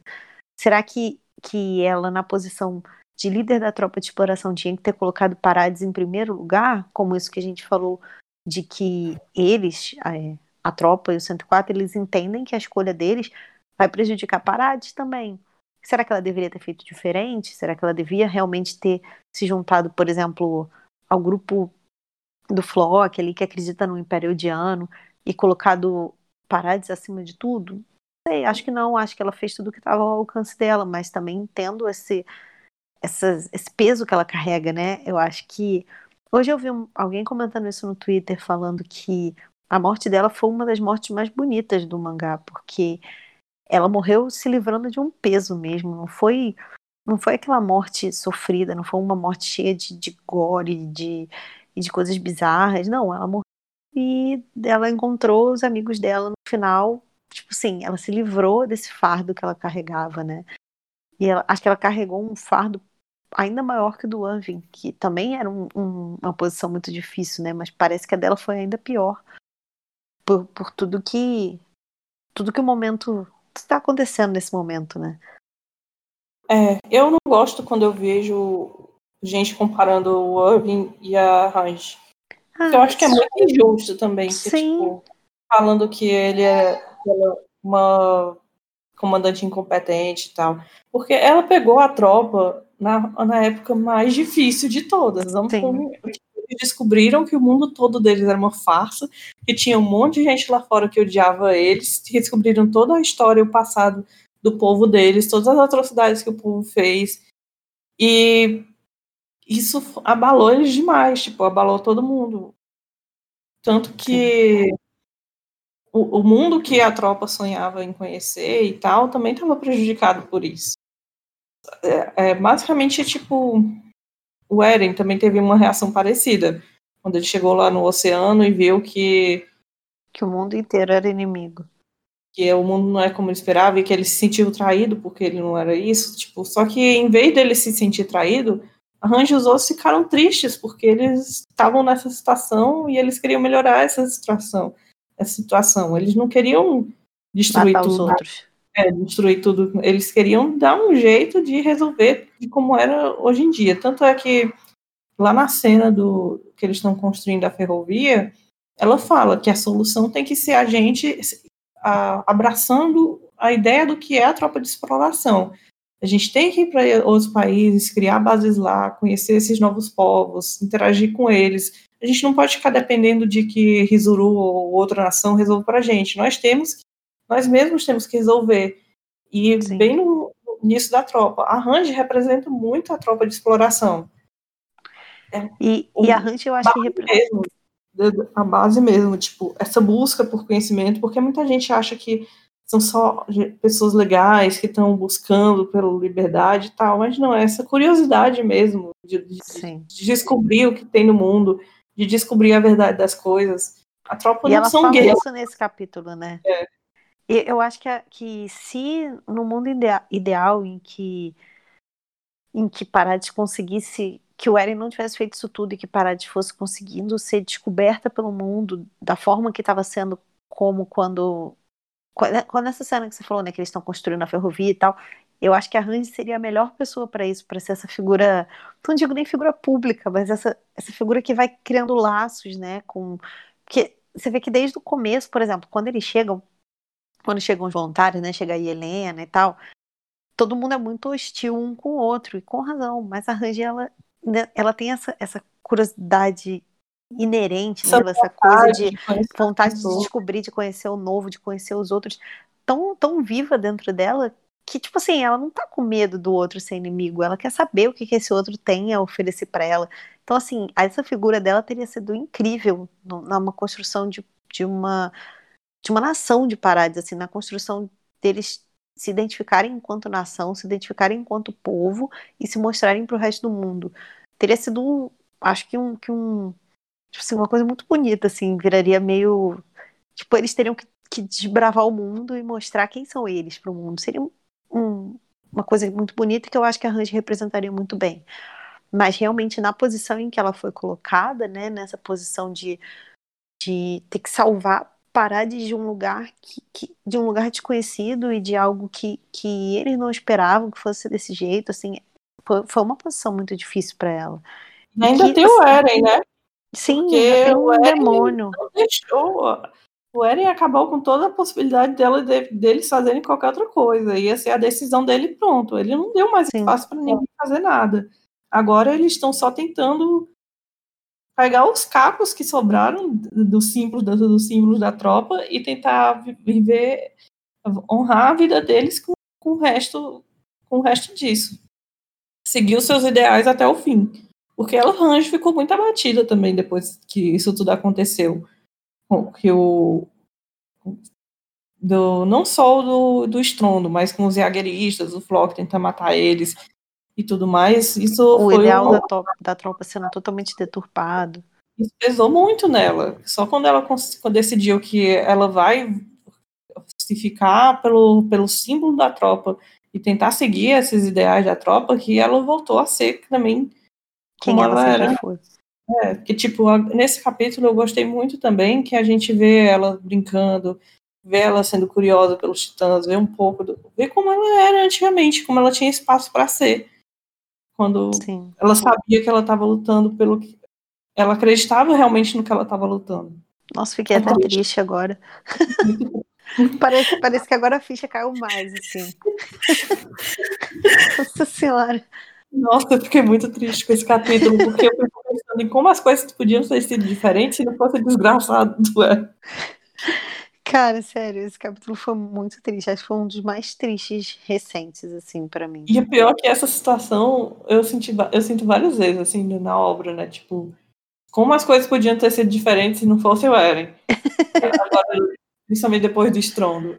E agora, esse Range pesou muito, nossa.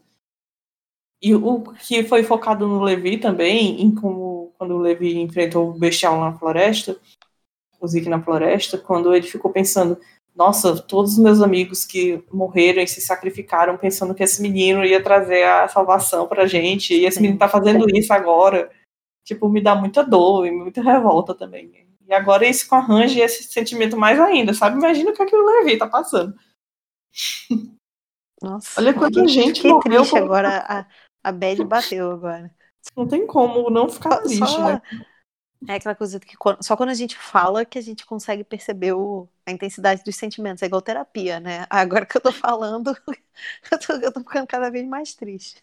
Você tá anestesiada, né, Carol? Nossa, não chorar. Cara, mas eu, eu não consigo. Essa, essa, esse tipo de, de de sentimento, assim, eu nunca consigo chorar. Eu, eu, imaginava já que eu não ia chorar. Eu nunca choro com, com Shingeki. É, é uma morte muito diferente, assim, para mim. Eu só, eu fico isso aí, anestesiada. Eu fico tipo assim, caraca, não é possível. Não acredito, mas eu não consigo chorar. Fico travada, assim. Eu esse chorei poucas assim. vezes, mas esse capítulo me fez chorar. É, ai, ai. Sou... Podcast Bad Vibes. Foi mal, né? É... Continuando. Podcast da depressão. Sim. E do ódio ao Eren. É, e continuando.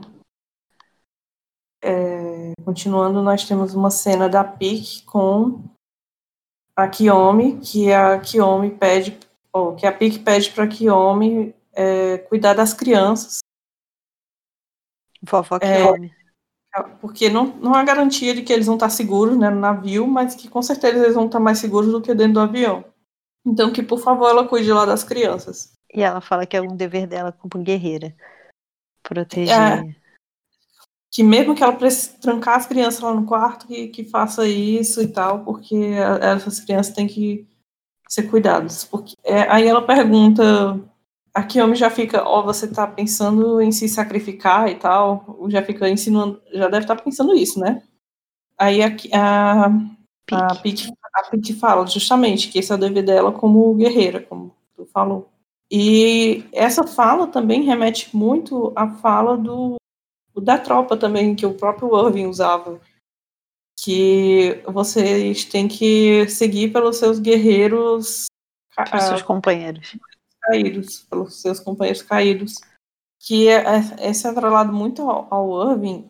E aí também é um conceito que também dá dá para ser distorcido facilmente, né? Porque Sim. é uma coisa que eu era em criança já repetia e tal. Que, Olha como eles são legais, eles ficam lutando até que, que Morram todos eles. Eles ficam lutando eternamente para conseguir o objetivo deles e tal, para vingar os, os, os, os companheiros caídos e tal. Enfim, esse é um ideal que pode ser distorcido muito fácil, mas que a gente vê aqui com, como uma outra ideia, né, também do negócio, tipo, a Pique também não vê mais sentido de fazer as coisas, mas que ela acha que tem ainda essa obrigação como guerreira. E eu gosto muito também que, apesar desse capítulo se chamar Asas da Liberdade, só tem dois personagens que estão usando o uniforme da tropa, que é justamente a Range e a Pique. Só dá pra gente ver as asas na liberdade nessas duas, nesse capítulo. Eu vi até algumas pessoas falando que a Range estaria usando a capa do Levi. Não. Mas aí depois eu vi outras pessoas mostrando cenas em que ela, ela também estava de capa já. Ela já estava de capa desde que ela encontrou o Levi. Inclusive a capa do Levi foi destruída quando ele meio que levou uma, um, uma lança-trovão na cara. é, enfim, né? Aí passa outro dia, amanhecer. Eles estão lá se preparando para a partida, estão todo mundo conferindo os equipamentos e tal. O detalhe é que tá todo mundo em pé conferindo e tal, e o Levi tá sentado ainda, porque ele ainda não consegue ficar de pé direito. E tá todo mundo conferindo os equipamentos e ele pega e confere dele e a gente vê que tá faltando os dois dedos, né? E ele segura só com, com os três que sobraram e a mão dele tá tremendo. E é ele é muito disse triste que... essa cena também. É muito triste porque a gente vê como ele tá incapacitado. Porque, tipo, é o Levi, gente. Ele era o soldado mais forte. Ele também era a esperança da tropa. E tá acontecendo isso com ele agora. Ele tá só os pedaços, esperando pra morrer. Meu Deus, eu fico muito triste pensando o que, é aconteceu com a tropa. A tropa era tão bonita no começo da obra, a gente Sim. admirava tanto a tropa e tá acontecendo isso. A gente tá vendo ela sendo morta a cada, a cada é, integrante. Eu sempre fico pensando muito, por exemplo, no, no merchandising da obra, que sempre envolveu muito o Eren, o Titã Colossal e a tropa de exploração. Aí, de repente, hoje a gente tem o Titã Colossal mais apagado que sei lá o quê, o, o Eren, o vilão, e a tropa de exploração destruída. Tipo Maravilha, assim, né? eu não consigo nem mais imaginar a galera com a capinha da tropa de exploração andando em evento, assim, sabe? Porque as empresas devem odiar o Israel, porque está acabando com o Aí o Levi fala que tudo bem, que ele só precisa desses dois dedos mesmo para.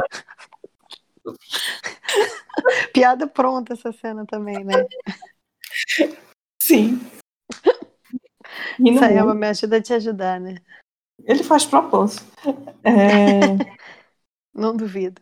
E dá pra ver, porque finalmente tá saindo os esparadrafos a cara do Levi, dá pra ver melhor também, tipo, as cicatrizes que ele vai ficar. E ele ainda também perdeu o olho, né, gente? Eu não sei como é que tem muita gente crente que ele vai ser muito útil ainda, porque ele mal fica em pé, não tem um olho e não consegue nem segurar uma arma direito. Então, uou, tá super bem, né, o Levi? O Zé que vai olhar pra cara dele e falar, hum, risos. Esse é o soldado mais forte da humanidade? Eu não duvido que ele ainda vai conseguir fazer alguma coisa contra o Zeke. Tipo, quando ele vê a cara do Zeke, vai invocar todo o sangue, o poder Arkman de todas as gerações Arkman. vai, vai lá no Levi, mas, tipo, ele vai usar todo esse negócio e vai cair morto. Dois é. segundos depois. Enfim. Aí tem esse grupo que tá a tropa, e tem o grupo que tá os guerreiros, que tá a Pique, a Anne e o Rainer conversando a Yane falando, ah, pois eu vou ser a única que vai ficar para trás. E a Pique, ah, tudo bem, você nunca gostou muito de servir Marley mesmo, você, é, você não precisa se preocupar com isso. Aí, mas finalmente tivemos a conversa do, do Rainer e da Anne, que nós também estávamos uhum. demais. Assim, comentamos no podcast passado, eu acho, também. E tem no nosso bingo do capítulo. Todo mês a gente apostava nessa. Sim, e finalmente esse pagou. O Rainer finalmente se desculpando para ela por, por tudo que ele fez. Que ele, ele disse que ele sempre quis se desculpar para ela e para o Bertold. É, quando foi ele, tudo porque, culpa dele.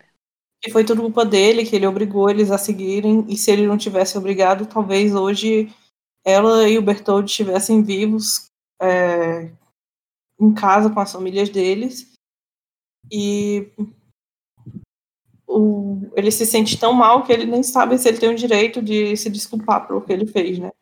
Que é o que a gente vê o, o arco do, do Reiner lá no começo do arco de Marley, é basicamente isso, ele se sentindo mal por causa disso que ele fez. Eu achei muito triste também ele falando que, tipo assim, não se sente nem no direito de pedir desculpas e tal. Tipo, a gente já sabia que ele pensava assim. Mas é sempre muito triste ver o quanto ele sofre pela escolha dele, né? É, quanto culpado ele fica pela escolha dele. E que, tipo, se alguém chega perto de ter um começo de arco de redenção em que são, é o Ryder e a Gabi. E ainda não é, tipo, super convencional, porque o arco deles não é sobre pedir desculpa e se redimir a Parades, é eles pedirem. É, entre eles. eles. Se, se redimir entre eles, eles se redimir para Anne e para o Bertold, porque ele fez aquelas coisas horríveis com os dois. Sim. A Anne fala que, tipo, é, pois é, eu não sei quanta. Eu, eu tive bem perto de matar várias vezes, eu não sei como eu me segurei tanto. É engraçado que a Pique fala assim, ó. Oh. Tem a só a cabecinha da Pique, assim. É, olhar a Pique assistindo os dois falando. Aí, aí o, o, o Ren, é mesmo, você demonstrou muito autocontrole e tal. É o Rainer pensando, por que não me matou? e eles se abraçam, assim, pra, pra simbolizar, né, que, tipo, se acertaram. Eu não esperava um abraço, eu esperava eu que eles falassem. Eu nunca vi ninguém se abraçar nessa história. Isso, mas nem sabe assim. desenhar abraço direito, Mais detalhes. Eu gostei muito de ver essa cena do jeito que foi. Aí ele pede para ele, para ela cuidar da Gabi do Falco também. É bonitinho. Ele também sabe que ele dificilmente vai voltar, né? Sim. E aí tem a despedida da Anne e mais um, um chip forçado. Ah, aí a Mikasa, você tem certeza que você tá ok com isso, Armin? Enquanto a Anne vai embora, tipo, por favor, Mikasa. Mikasa tá, tá, eu, é tá chipando os dois, assim, loucamente. Ela, ela tá muito animada com o casal. Fala, né, que o Jean fala que tava contando com a Anne, que é uma pena que ela não foi, e o Cone, ah, não, mas ela já lutou demais, ela já sofreu muito. Eu achei bem. muito fofo da parte do Cone, eu gosto muito dele. Ele é muito. sempre muito preocupado, assim, com os outros, né? É um personagem que acaba passando batido, porque por muito tempo foi só um alívio cômico e tal, mas assim, eu gosto muito do personagem dele, do tanto que ele sofreu, do tanto que ele merece uma vida feliz. Sim. Eu sempre uso ele como exemplo quando as pessoas falam assim, olha, o Eren passou, ele tem direito a ser revoltado. Porque o Cone sofreu muito mais que o Eren e nem por isso é revoltado. Uhum. Aí a Range pergunta, e vocês têm certeza que estão bem com isso? Porque, tipo, mesmo que a gente pare o estrondo, pense na forma que os eudianos vão ser tratados aqui para frente, né? Porque, tipo, se já tratavam mal, vão tratar pior ainda. E a, e a fala que ela odeia falar isso, mas que a Range está certa. Que, que é, eles realmente vão ser tratados pior ainda depois que tudo que acontecer.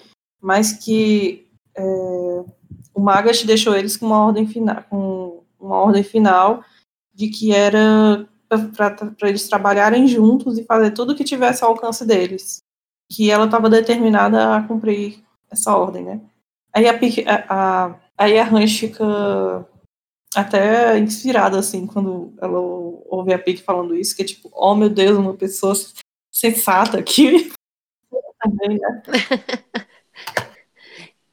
e aí a, a gente melhor... tem um dos melhores diálogos já escrito pelo Eu amo esse diálogo, eu amo esse diálogo. Acho que é tudo. E a tradução oficial fez esse diálogo ficar melhor ainda do que ele já era. Gente, a cara da Pique, ela fica tipo assim: o que, que essa mulher tá falando? O que, que essa pessoa tá falando? É, a, Ranch fica tão feliz, né, que ela pergunta: nesse caso, eu, eu vou ficar muito feliz que eu puder é, dirigir, de pilotar, sei lá, cavalgar o, o seu titã nas suas costas e sentir o calor do seu corpo.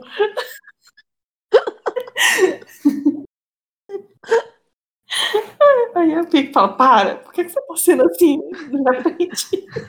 Por que você tá sentindo assim tão estranha? É, eu adoro lembrar. o calor do seu corpo foi ótimo. É, eu adoro lembrar também que uma vez quando o Isayama estava falando da Ranger, ele descreveu ela como um otaku.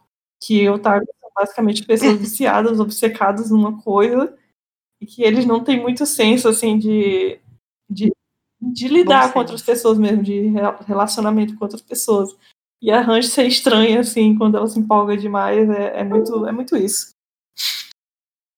E ainda tem uma foi muito sensacional. Eu amo esse diálogo. diálogo. eu amo essa página, é muito boa essa página. Aí depois o, o Levi fala: Pois é, né? Quatro olhos. Você não, sempre sendo desprezada por esses titãs. O seu. O seu amor, seu unilateral. O titã é unilateral. Aí ela diz: Não, nós vamos ser amigas. É, no tempo certo. Logo mais a gente vai ser amigo, vai dar certo. E eu acho legal que, que mostra assim as costas dela, né? Enquanto o Levi fala isso. Aí ela fala com o Levi: Ei, Levi, você acha que eles estão olhando a gente? E ele pede para ela parar de falar como é, ele. Eu tenho que falar o resto da frase. aí ela, aí ela pergunta pro Levi: Você acha que eles estão olhando a gente? Será que a gente vai, nós somos dignos de ficar em pé juntos dos nossos dos nossos camaradas que já morreram. Aí o Levi só fica, para de falar como ele. Não começa a falar como ele também, como o Irving, porque o Irving teve toda essa questão em Gigantina, né? Essa mesma conversa com, é, com o Levi. Que, que o Irving também se sentia muito julgado por, pelos companheiros antigos dele. Que tudo que ele fazia, ele sentia muito esse peso dessa pilha de corpos que ele construiu para chegar até lá. E que acompanhava e julgava eles isso. Ele tinha medo de não ser digno o suficiente para honrar essas, todas essas vidas que foram perdidas também.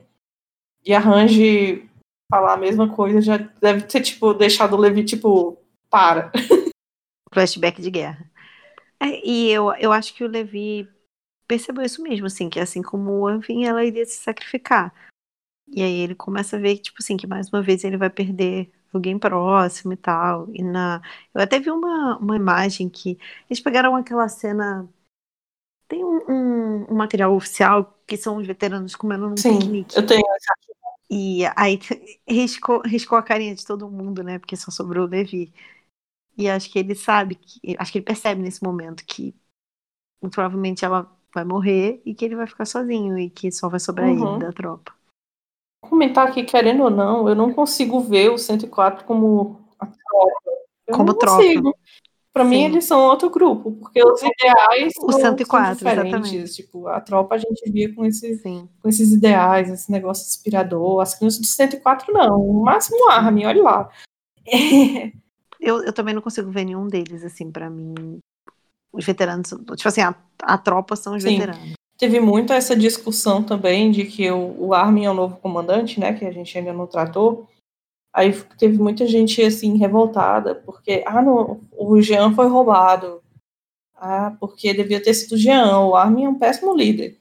E eu concordo que eu também gostava do Jean, mas quando eu paro para pensar, tipo, parei para pensar agora, que a Range morreu. O Jean como líder da tropa. Não. No atual momento, eu acho Jean, que eu, eu gostaria muito de ver o Jean como líder da eu tropa. Eu acho que ele já é um bom líder, não, só eu... que eu, ele não também casa com os ideais da tropa. Eu acho que ele. É, eu acho que ele não casa com os ideais da tropa, e a Range até fala isso, que ela escolhe o Armin por esse desejo de curiosidade dele, que é exatamente isso que a gente comentou, né, que essa, essa vontade de saber o que, que existe no mundo, de conhecer novas coisas. Então eu acho eu acho condizente, e eu acho que o Jean não seria um bom líder porque ele ainda tá muito inseguro de tudo. Ah, mas o, o Armin também tá inseguro em relação ao Eren, mas é diferente, porque por isso que a gente falou, que a gente acha que o, que o Armin tem um, um plano na manga e apesar de tudo, ele tá, ele, tipo assim, ele tá em dúvida do que fazer, porque o Eren é o melhor amigo dele. Não porque ele não acredita naquele ideal. Já o Jean, ele, ele tem essa dúvida do ideal. Ele fala: será que eu quero lutar para conhecer, para saber o que, que, tem depois das muralhas? Ou será que eu quero só ficar aqui no meu cantinho com o meu filho e, e é, a Garantir a minha vida tipo, boa. O que, ele, que ele projeta. A minha vida boa. Sabe? É diferente. Eu acho também que o, que o Jean seria um ótimo líder. Eu gostaria de, se existir uma tropa de exploração no futuro, se isso se mantiver de alguma forma esse ideal e, e, e, essa estrutura de mundo que a gente conhece dentro da história, eu gostaria sim de ver ele como líder, mas eu acho que agora, no, no atual momento, ele não caberia nunca como líder. Que depois da, da Range justificar a escolha dela pelo do Armin, eu acho que eu não consigo nem mais ver o, o Jean como líder da tropa. Eu acho que vai ser líder de outra coisa, Jean, mas vai ser líder. Eu concordo que você seja líder, mas não da tropa, sabe?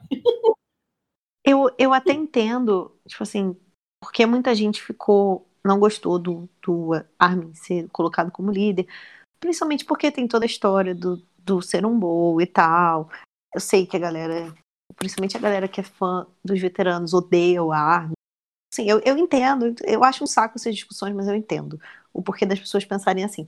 Mas eu acho muito condizente com a história agora, com o momento que a gente vive da história e com o arco de desenvolvimento do Armin, que eu acho que vai pelo caminho de todos os líderes da tropa de exploração que em algum momento tiveram que escolher entre salvar a humanidade ou salvar os, os seus seus ideais, tipo assim, o, o, seu modo de viver. Exemplo, o Irving teve que escolher entre revelar, é, saber o que, que tem no porão e sanar a maior curiosidade da vida dele, ou, e, tipo assim, mostrar que o pai dele estava certo e tal, ou salvar todo mundo. Aí ele salvou todo mundo. A Range tinha essa questão de, é, de saber o que, que tem, tipo assim, saber o que, que existe no mundo, expandir o, o horizonte de parades e tal, ou salvar todo mundo. Ela optou por salvar todo mundo. Então eu acho que em algum momento o Armin vai cair nessa. Eu tenho que matar o Eren para salvar a humanidade. Para mim ele foi colocado nesse nessa posição. É, eu também acho isso. que isso vai forçar ele a ter que tomar uma decisão, porque, tipo, agora o peso de decidir isso é, é, é meu, é sobre mim, eu que tenho que tomar essa decisão. Não é pela decisão da. E é, eu acho que é a única forma, é a única forma do personagem desenvolver, porque era um personagem que estava estagnado há milhões de capítulos. Sim. Então, tipo, é, é a forma do personagem crescer. Eu fico imaginando em que momento isso vai acontecer, por exemplo, com a Mikasa, que é uma personagem estagnada também. O Jean e o Connie são personagens estagnados, mas eles são personagens mais secundários. Então, ok, eu entendo. Agora, tipo, eu gostaria de ver logo a Mikasa, por exemplo, tendo uma. Esse acordar aí também, né? De. Sim. De que ela vai ter que fazer escolhas que não necessariamente vão ser as que ela queria. Eu vi gente questionando, ah, por que, que o Levi não foi o novo comandante? Ele era o próximo da cadeia. Nossa. Ai, meu Deus, o Levi nunca serviu, o Levi nunca fez um plano. Mas que não fosse tipo de ação. Sim. E tal. Não... Então, e, gente, o Levi, tá, o Levi tá nunca teve parte né? desse ideal da tropa. Deus. O Levi também, tipo, apesar dele ser a figura da tropa, ele nunca foi, tipo, esse ideal. Tipo, tanto que a primeira vez que ele falou Dedique seu coração foi nesse capítulo. Ele nunca quis saber desses negócios de tal. E ele não é um bom líder, assim, no sentido de líder, de inspirar pessoas e tal. Sim, as pessoas têm que entender que existem. A gente já teve essa discussão aqui outras vezes até. Existem pessoas que são, na vida real, isso também. Tem pessoas que são líderes natas e existem pessoas que obedecem ordens. Isso não, não faz um melhor do que o outro. Isso é só, tipo assim, posições que a gente exerce na sociedade. Tem gente que vai ser muito bom ordenando coisas. Tem gente que é muito bom, mas que você não mandar a pessoa. Qualquer pessoa que trabalha com pessoas sabe isso. Tipo assim, você nem trabalhar na sua faculdade, na sua escola, você percebe isso. Que tem gente que vai organizar as coisas e tem gente que vai obedecer às ordens. E é isso, ele é, um, ele é um executor, ele é uma pessoa que obedece ordens. Ele seria um péssimo Sim. líder. E também tem a questão que ele tá mais morto do que vivo, né, gente? É, também não sei nem por que a gente tá discutindo porque, isso. Tipo, eu, eu tive que mencionar, assim, porque me revoltou. E eu, eu vi mais de uma pessoa falando. Tipo, por que, que você manda um? Eu não vi, não. Por que, que você manda, por que, essa dúvida existe? Enfim. Vamos, vamos colocar outro, outro comandante para ele morrer daqui a dois capítulos? E aí a gente tem que escolher é, mais porque, um. Tipo, aliás, gente, a Range morreu no mês do aniversário dela, o mês do aniversário do Levi é em dezembro. Acho que a gente pode se preparar.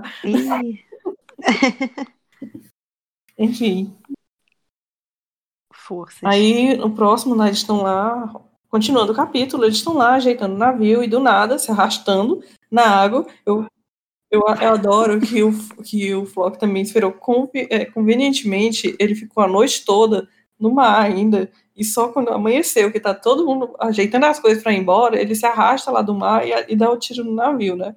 Foi muito conveniente. e ele dá um tiro, eu falei navio, mas eu queria dizer avião. A minha mente já tá dando curto-circuito. Ele atira no avião e acaba estourando os tanques de combustível. E a Mikasa só reage de uma vez e, e atira o equipamento de grudar no 3DMG no pescoço dele, então que dor. Ai. eu achei, eu achei bom que que a Mikasa teve esse ímpeto de agir mesmo sem ter o Eren, porque a gente sempre vê ela tendo essa esse, essa explosão assim quando ela tá com o Eren. E aí dessa vez ela não tinha que defender ele, ou seja, não foi a Akerbond, foi tipo Mikasa sendo Mikasa mesmo. Não foi por algo maior do que ela, ela defendeu os amigos, tipo assim, ela defendeu uhum. o navio. Ela fez o que tinha que ser feito, mas sem precisar do Eren ali, para não dizer que, ele, que ela fez porque tinha uhum. que defender ele. Aí eles ficam se perguntando, ele realmente ficou grudado no, no, navio até aqui? Como é que ele viveu? Como é que eu não vi um tubarãozinho assim e pegou ele? Ai, gente, como é que ele viveu com esse, com é, esse 3DMG aí que ela enfiou Tipo, aonde ela enfiou, ele morreria na hora. Não dava nem pra ele falar as últimas palavras. Ah, dele. Carol tem propriedade. Mas tudo bem, o Armin... o Armin ficou vivo queimado. Então, assim, caindo de 10 metros. metros. 60 metros.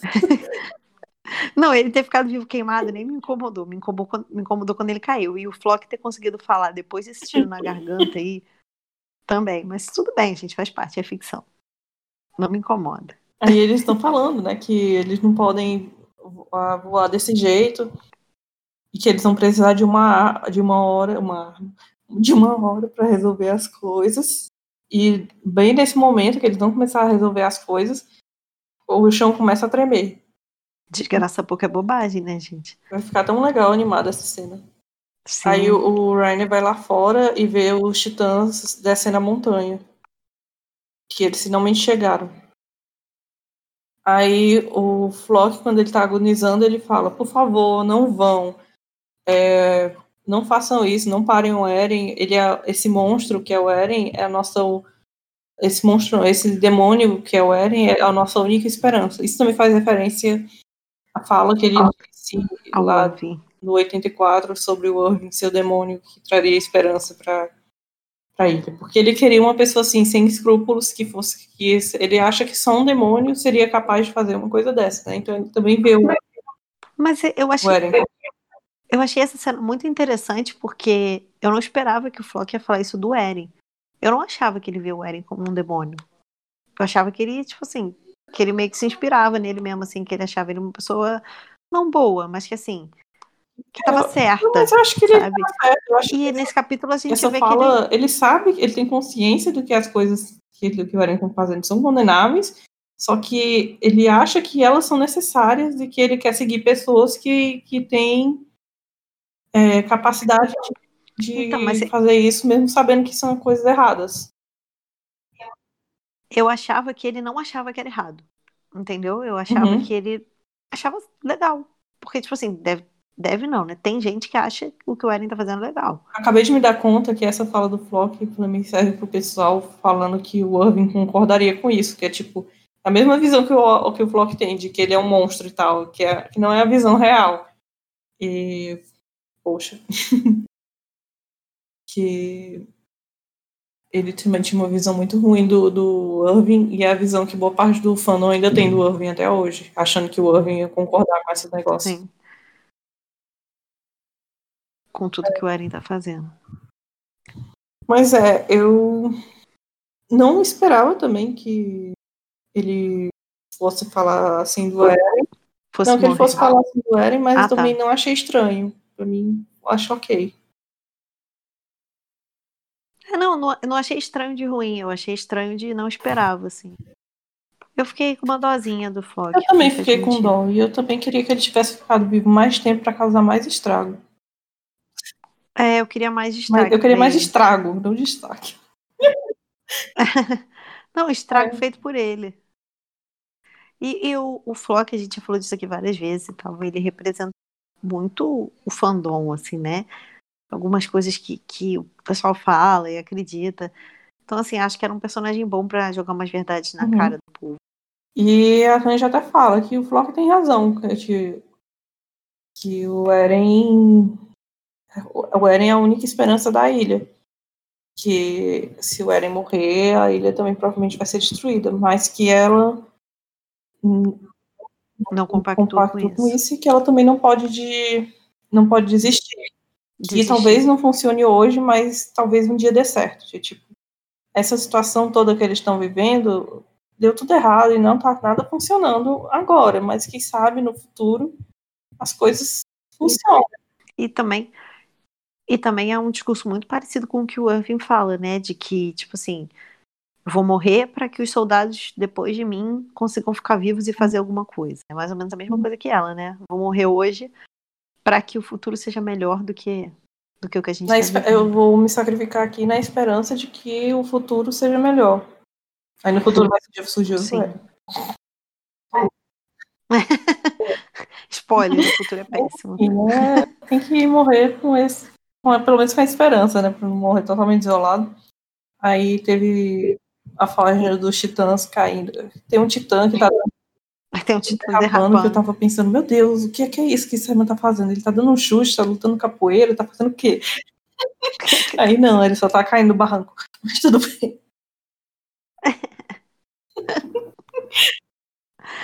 Ai, tem que rir. Aí mostra as crianças presas no a navio. gente protegidas E- pela Anne. Protegidas É, a Anne né? tá fechando Tomadas A conta. Gabi tá tipo, me deixa sair, os titãs estão vindo. E, Muito triste também é, essa cena. e a Anne só segurando a porta dizendo que não, pra eles calarem a boca e tal. E ela fica nervosa, não gosta daquela situação e tal. E tem a Kiyomi lá todo se forçando pra jogar carvão lá no, no motor do navio, pro navio andar mais. A, a vovó que já, já bateu nos outros, tá. Vai salvar todo mundo ainda. Eu achei ótimo, assim, Kiyomi força-tarefa. E a gente vê os colossais, tem muito colossal, né? Tinha muito colossal naquela muralha, tadinho. A população odiana toda foi só de colossal pra essa muralha, pela da Sim. pelo visto. E eles ficam vendo, e eles estão ficam lá olhando no porto, os titãs chegando, e eles ficam desesperados, pensando o que é que a gente vai fazer. Eles ficam em- estátua, né? Estáticos. Eles ficam estáticos. Sim. Que, o que, e a Bicas pergunta, Armin, tem alguma coisa que a gente possa fazer? Aí ele fala que tem, ele vai ficar para trás para Diminuiu. É, atrasar. diminuir a velocidade. Atrasar. A gente esquecendo falar português, parabéns, gente. É, enfim, ele disse que tem um jeito. Eu, eu gostei dessa cena porque é, é tipo assim, é uma sequência de, de pessoas suicidas conversando, né? Não, eu, eu vou morrer pra salvar eles. Aí vem o Rainer e fala assim: não, não, não, eu vou morrer pra salvar eles. Não, não, nenhum de vocês, eu que vou morrer dessa vez. Aí todo mundo, ah, não foi hoje que eu morri. Caraca, todo mundo quer morrer nessa história, cara. Meu Deus do céu. Ai, ai, é horrível. Muita gente ficou falando, ah, mas é porque o Armin que vai salvar todo mundo. Essa sala aí do, do Rainer é foreshadow, porque o, Rainer fala. O Rainer fala, não, você não pode morrer, você é a nossa única esperança de salvar, o, de parar o Eren. Eu que vou morrer. Você fica aí. E, tipo, nesse negócio de ele ser a última, a, única, a última esperança, o pessoal ficou falando, ah, o Armin que, que vai parar o Eren, porque e faz atrelando aquela cena lá de Gigantina que o Eren fala que, que o Armin que vai salvar o mundo. Que eu odeio aquela fala, porque eu não acho que Uhum. vai ser assim. Que é isso que vai acontecer. Eu acho que o Armin vai ter uma participação, mas falar que ele vai ser o responsável por salvar o todo mundo, acho que é demais. Porque, enfim, Também acho. e é colocar coisa demais no Armin, é muita expectativa pra cima do Armin. Sim. Que é que volto a dizer o que eu já disse outras vezes. É um personagem que boa parte do público odeia porque não, não deposita expectativas irreais no personagem. Uhum. Tipo assim. Não, beleza, ah, eu não gosto do personagem, tudo bem, mas assim, tem uma galera que acha que ele vai fazer todas as coisas, tipo assim, que ele vai ser o único responsável, que ele vai salvar tudo, que ele vai bolar todos os planos. Tipo assim, não. E eu acho que o, o Ryan tava falando isso principalmente também porque o Ryan é o, porque o Armin é o colossal, né, gente? Querendo ou não. Sim. É, tipo, é o melhor Eu acho que ele nem quis dizer no sentido de. Sim. Eu acho que ele nem quis dizer no sentido de que ele é uma pessoa que poderia conversar com o Eren. Eu acho que ele quis dizer no sentido de ser o colossal mesmo. Tem um, o sentido de conversar com o Eren, de fazer planos, de ser o maiormente assim, de fazer planos. E de ser. De ser o líder da tropa agora. Tudo tá pesando muito no Armin. E Sim. confesso que se o Armin resolver realmente tudo sozinho, vai ser péssimo. Vai ser entretenimento do, de desenvolvimento de outros personagens, inclusive da Range agora. E eu Sim. acharia horrível. Sinceramente. Sim. E ele tem que voltar pra namoradinha dele ah, agora. Para, para. Não, mas eu também, eu também detesto a ideia dele salvar tudo. Eu, inclusive, eu não, não gostaria que fosse ele que parasse o, o Eren. Caso mas eu gosto que ele, que ele volte a ter uma. Eu gostaria, eu gosto que ele volte a ter relevância para a história. Mas como... por mim tá bom do, da relevância que ele sempre teve, tipo assim, sendo alguém importante para a história, mas não a pessoa que vai é. salvar tudo. Justamente. Aí eu tenho a, as Range falando, não, eu vou morrer, nós não podemos perder, perder um dos nossos titãs agora. Fui eu que nos liderei até esse, é, até esse ponto. Eu que continuei indo em frente, mesmo que isso significasse matar vários dos meus companheiros. É, é a hora de eu é, tomar responsabilidade por isso. Eu gostei muito dessa fala. Porque e foi muito triste também. Ela pega a fala de continuar seguindo em frente, que é a logo do Eren, né? Que é o Titã de Avanço. E ela fala que ela seguiu em frente, mesmo que muitos dos seus companheiros tenham morrido, e que existem responsabilidades por isso, e que ela tem que tomar essas responsabilidades. Assumir a responsabilidade. Não é continuar de frente e fazendo o que for e continuar sacrificando os outros. Ela também tem que parar ela mesma e, e fazer as coisas. Muito poder vem, vem com grandes poderes vem muita responsabilidade. É. Não, é que também é muito parecido com o que o Irving fala em Shinganshina, que ele fala é, eu só posso mandar os meus soldados para a morte se eu estiver uhum. liderando eles. Não pode um líder mandar os seus soldados morrer se o líder não estiver na linha de frente. É, é mais ou menos a mesma coisa, né? De ser essa pessoa de ser essa figura do comandante também. Sim. E aí tem a cena que arranja no meio o Armin, que o Armin fica assim, tipo, em estado de choque, fica nervoso e tal, tem, tem um foco nos olhos dele. Aí, depois dela falar essa, é, isso que é tão simbólico e, tipo, mostrando que ela é uma adulta responsável e tal, aí ela tenta... Uma adulta responsável. Tipo, ela é a comandante, tem que ser responsável e tal. E ela tenta parecer legal. Ela, tipo, ela tá nervosa com o que ela vai fazer, mas ela pensa que é o momento que ela tem que fazer isso. E ela até brinca, ah, Armin, o Levi é teu subordinado agora, fica, é, fica exaustando aí, faz o que quiser aí com ele, se aproveita dele aí. Aí todo mundo. e todo mundo fica assim. Hã? Todo mundo fica nervoso e que, tipo, não quer lidar com isso. Aí tem uma das coisas mais tristes que esse mangá já me deu, que são várias, mas essa também entrou pra lista, que é ela indo se despedir do Levi. E eu gostei que ela, que ela fala. É... Eu, tô, eu tô agindo da forma mais legal é. possível. É. Tipo assim, da forma mais cool possível. Não cool no sentido de legal, no sentido de, de cool mesmo, né? De. de... É. Zoeira. Eu sou legal, eu sou Maior, é. maioral. Sei lá como uma gíria fala isso em português. Eu não sei mais gíria em português. Jovens do Twitter, digam pra gente uma gíria. Enfim. É, você, você entende, né, Levi? Chegou a minha hora. É a minha vez. Eu quero ficar bem legal agora. Então, só me deixa aí, tá bom? Tipo, não faz drama, não fala nada, só deixa eu cumprir minha missão, porque eu já me conformei que chegou a minha hora e eu não quero hesitar e eu gosto que tem essa sequência no olho do Levi que vai aumentando também. No olho que sobrou. sobrou. E que ele fica ouvindo isso, aí ele fecha o olho, aí ele abre de novo e não tem mais brilho no olho dele. Aí isso me deu, doeu demais também. E perdeu os brilhos nos olhos até. E ele só fala pra Range, então, dedica o seu coração. E ele coloca a mão no, no peito dela. Porque é basicamente a Range pedindo, ó, oh, eu vou fazer isso. Não me não, não fala nada que me atrapalhe a minha resolução. E ele fala o que ela precisava ouvir.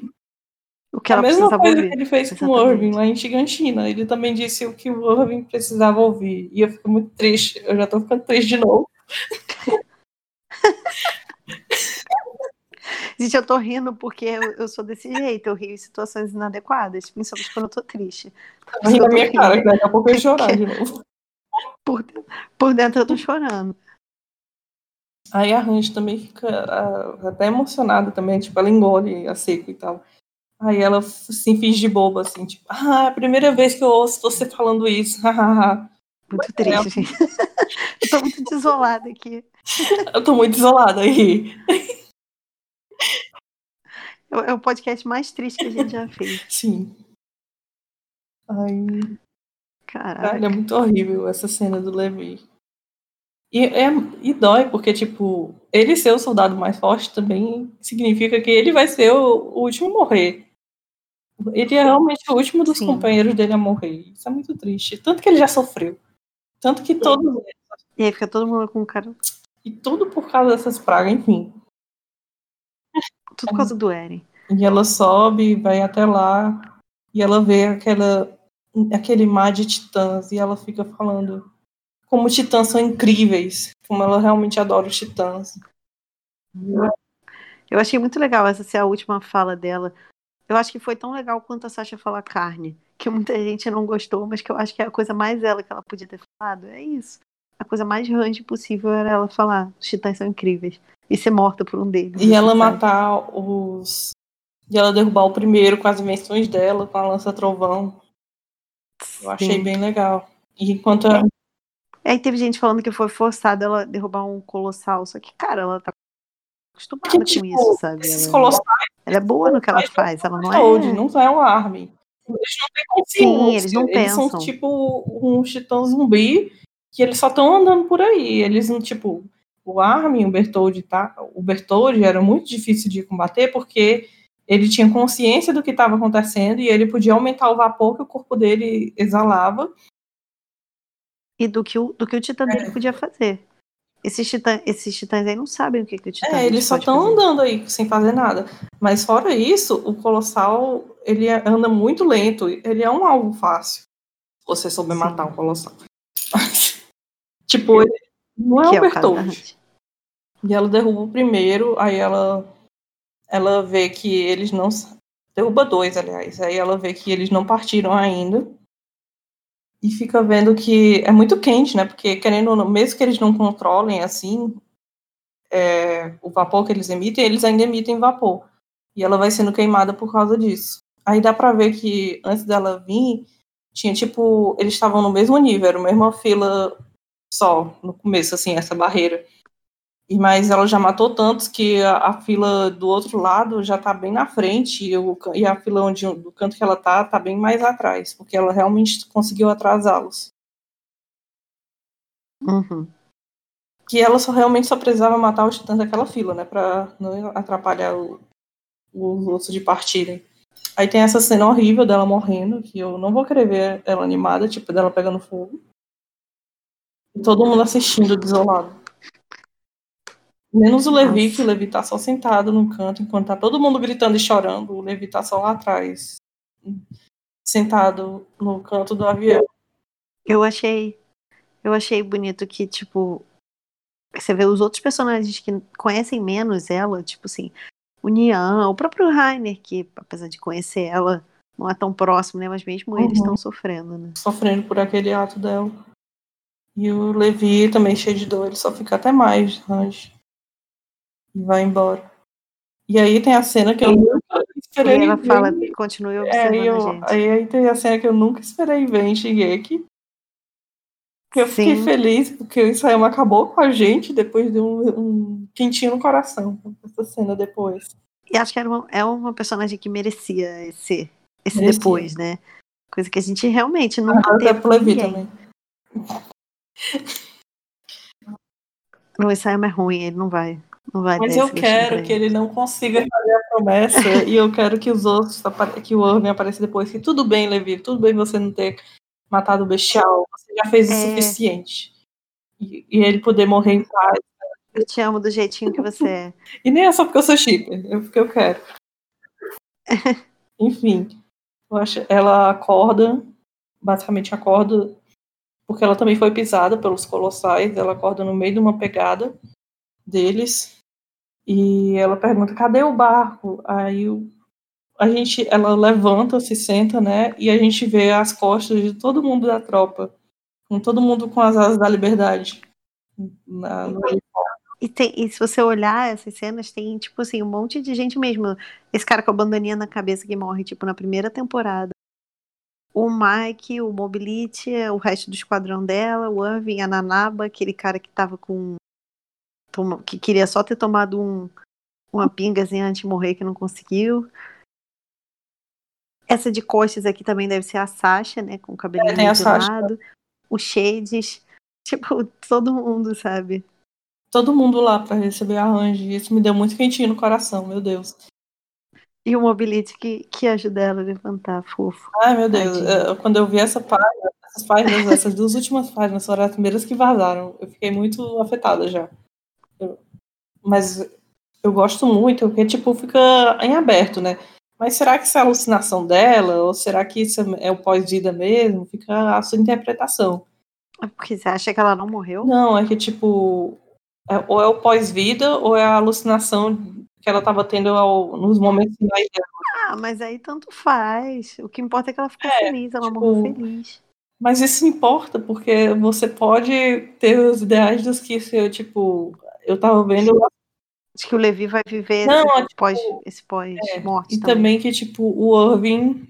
É, eu ouvi um pessoal muito fã do Irving, tipo, ah, então o Irving conseguiu ver o que tinha no porão. Então, tipo, dá um, dá um Ah, quentinho no coração, que, tipo, a gente já sofreu tanto, mas se eles tiverem um pós-vida, que eles estivessem olhando os outros mesmo, eles conseguiram cumprir um ou outro objetivo. Então, não foi tão horrível, assim, sabe? Mesmo assim, no pós-vida, eles conseguiram alguma conclusão.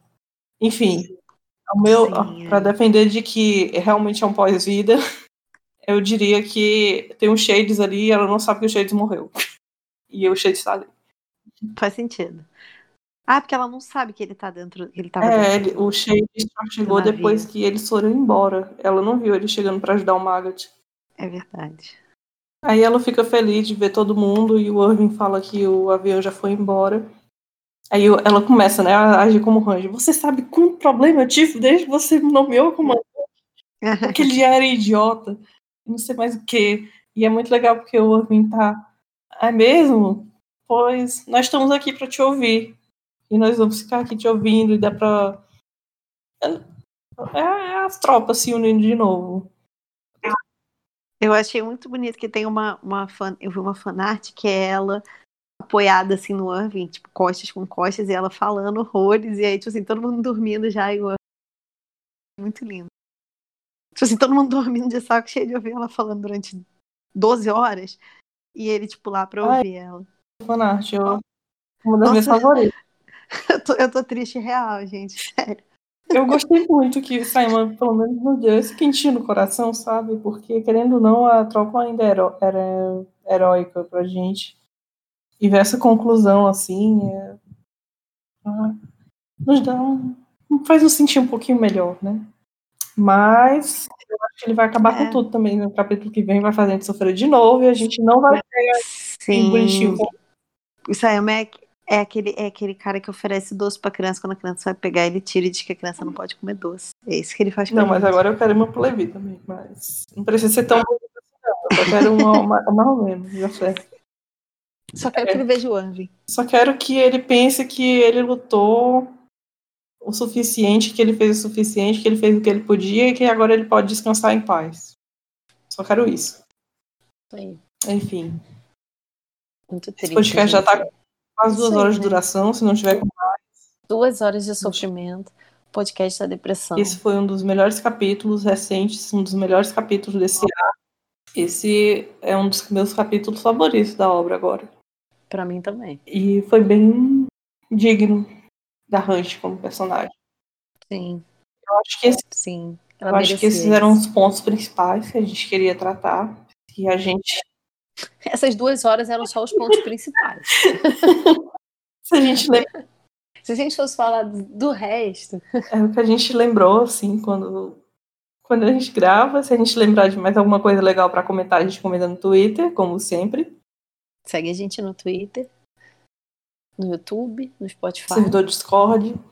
Isso aí. Que ficou bem animado esse mês É. aí. É que eu lembrei de divulgar ele, aí muita gente entrou. Enfim. é, Esse mês a gente pretende gravar mais podcasts extra. Então, não estranhe, a gente Tomara. espera que sim.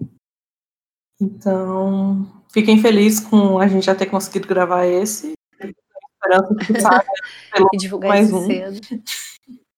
E muito obrigada por ouvir essas duas horas, a quem ficou até aqui.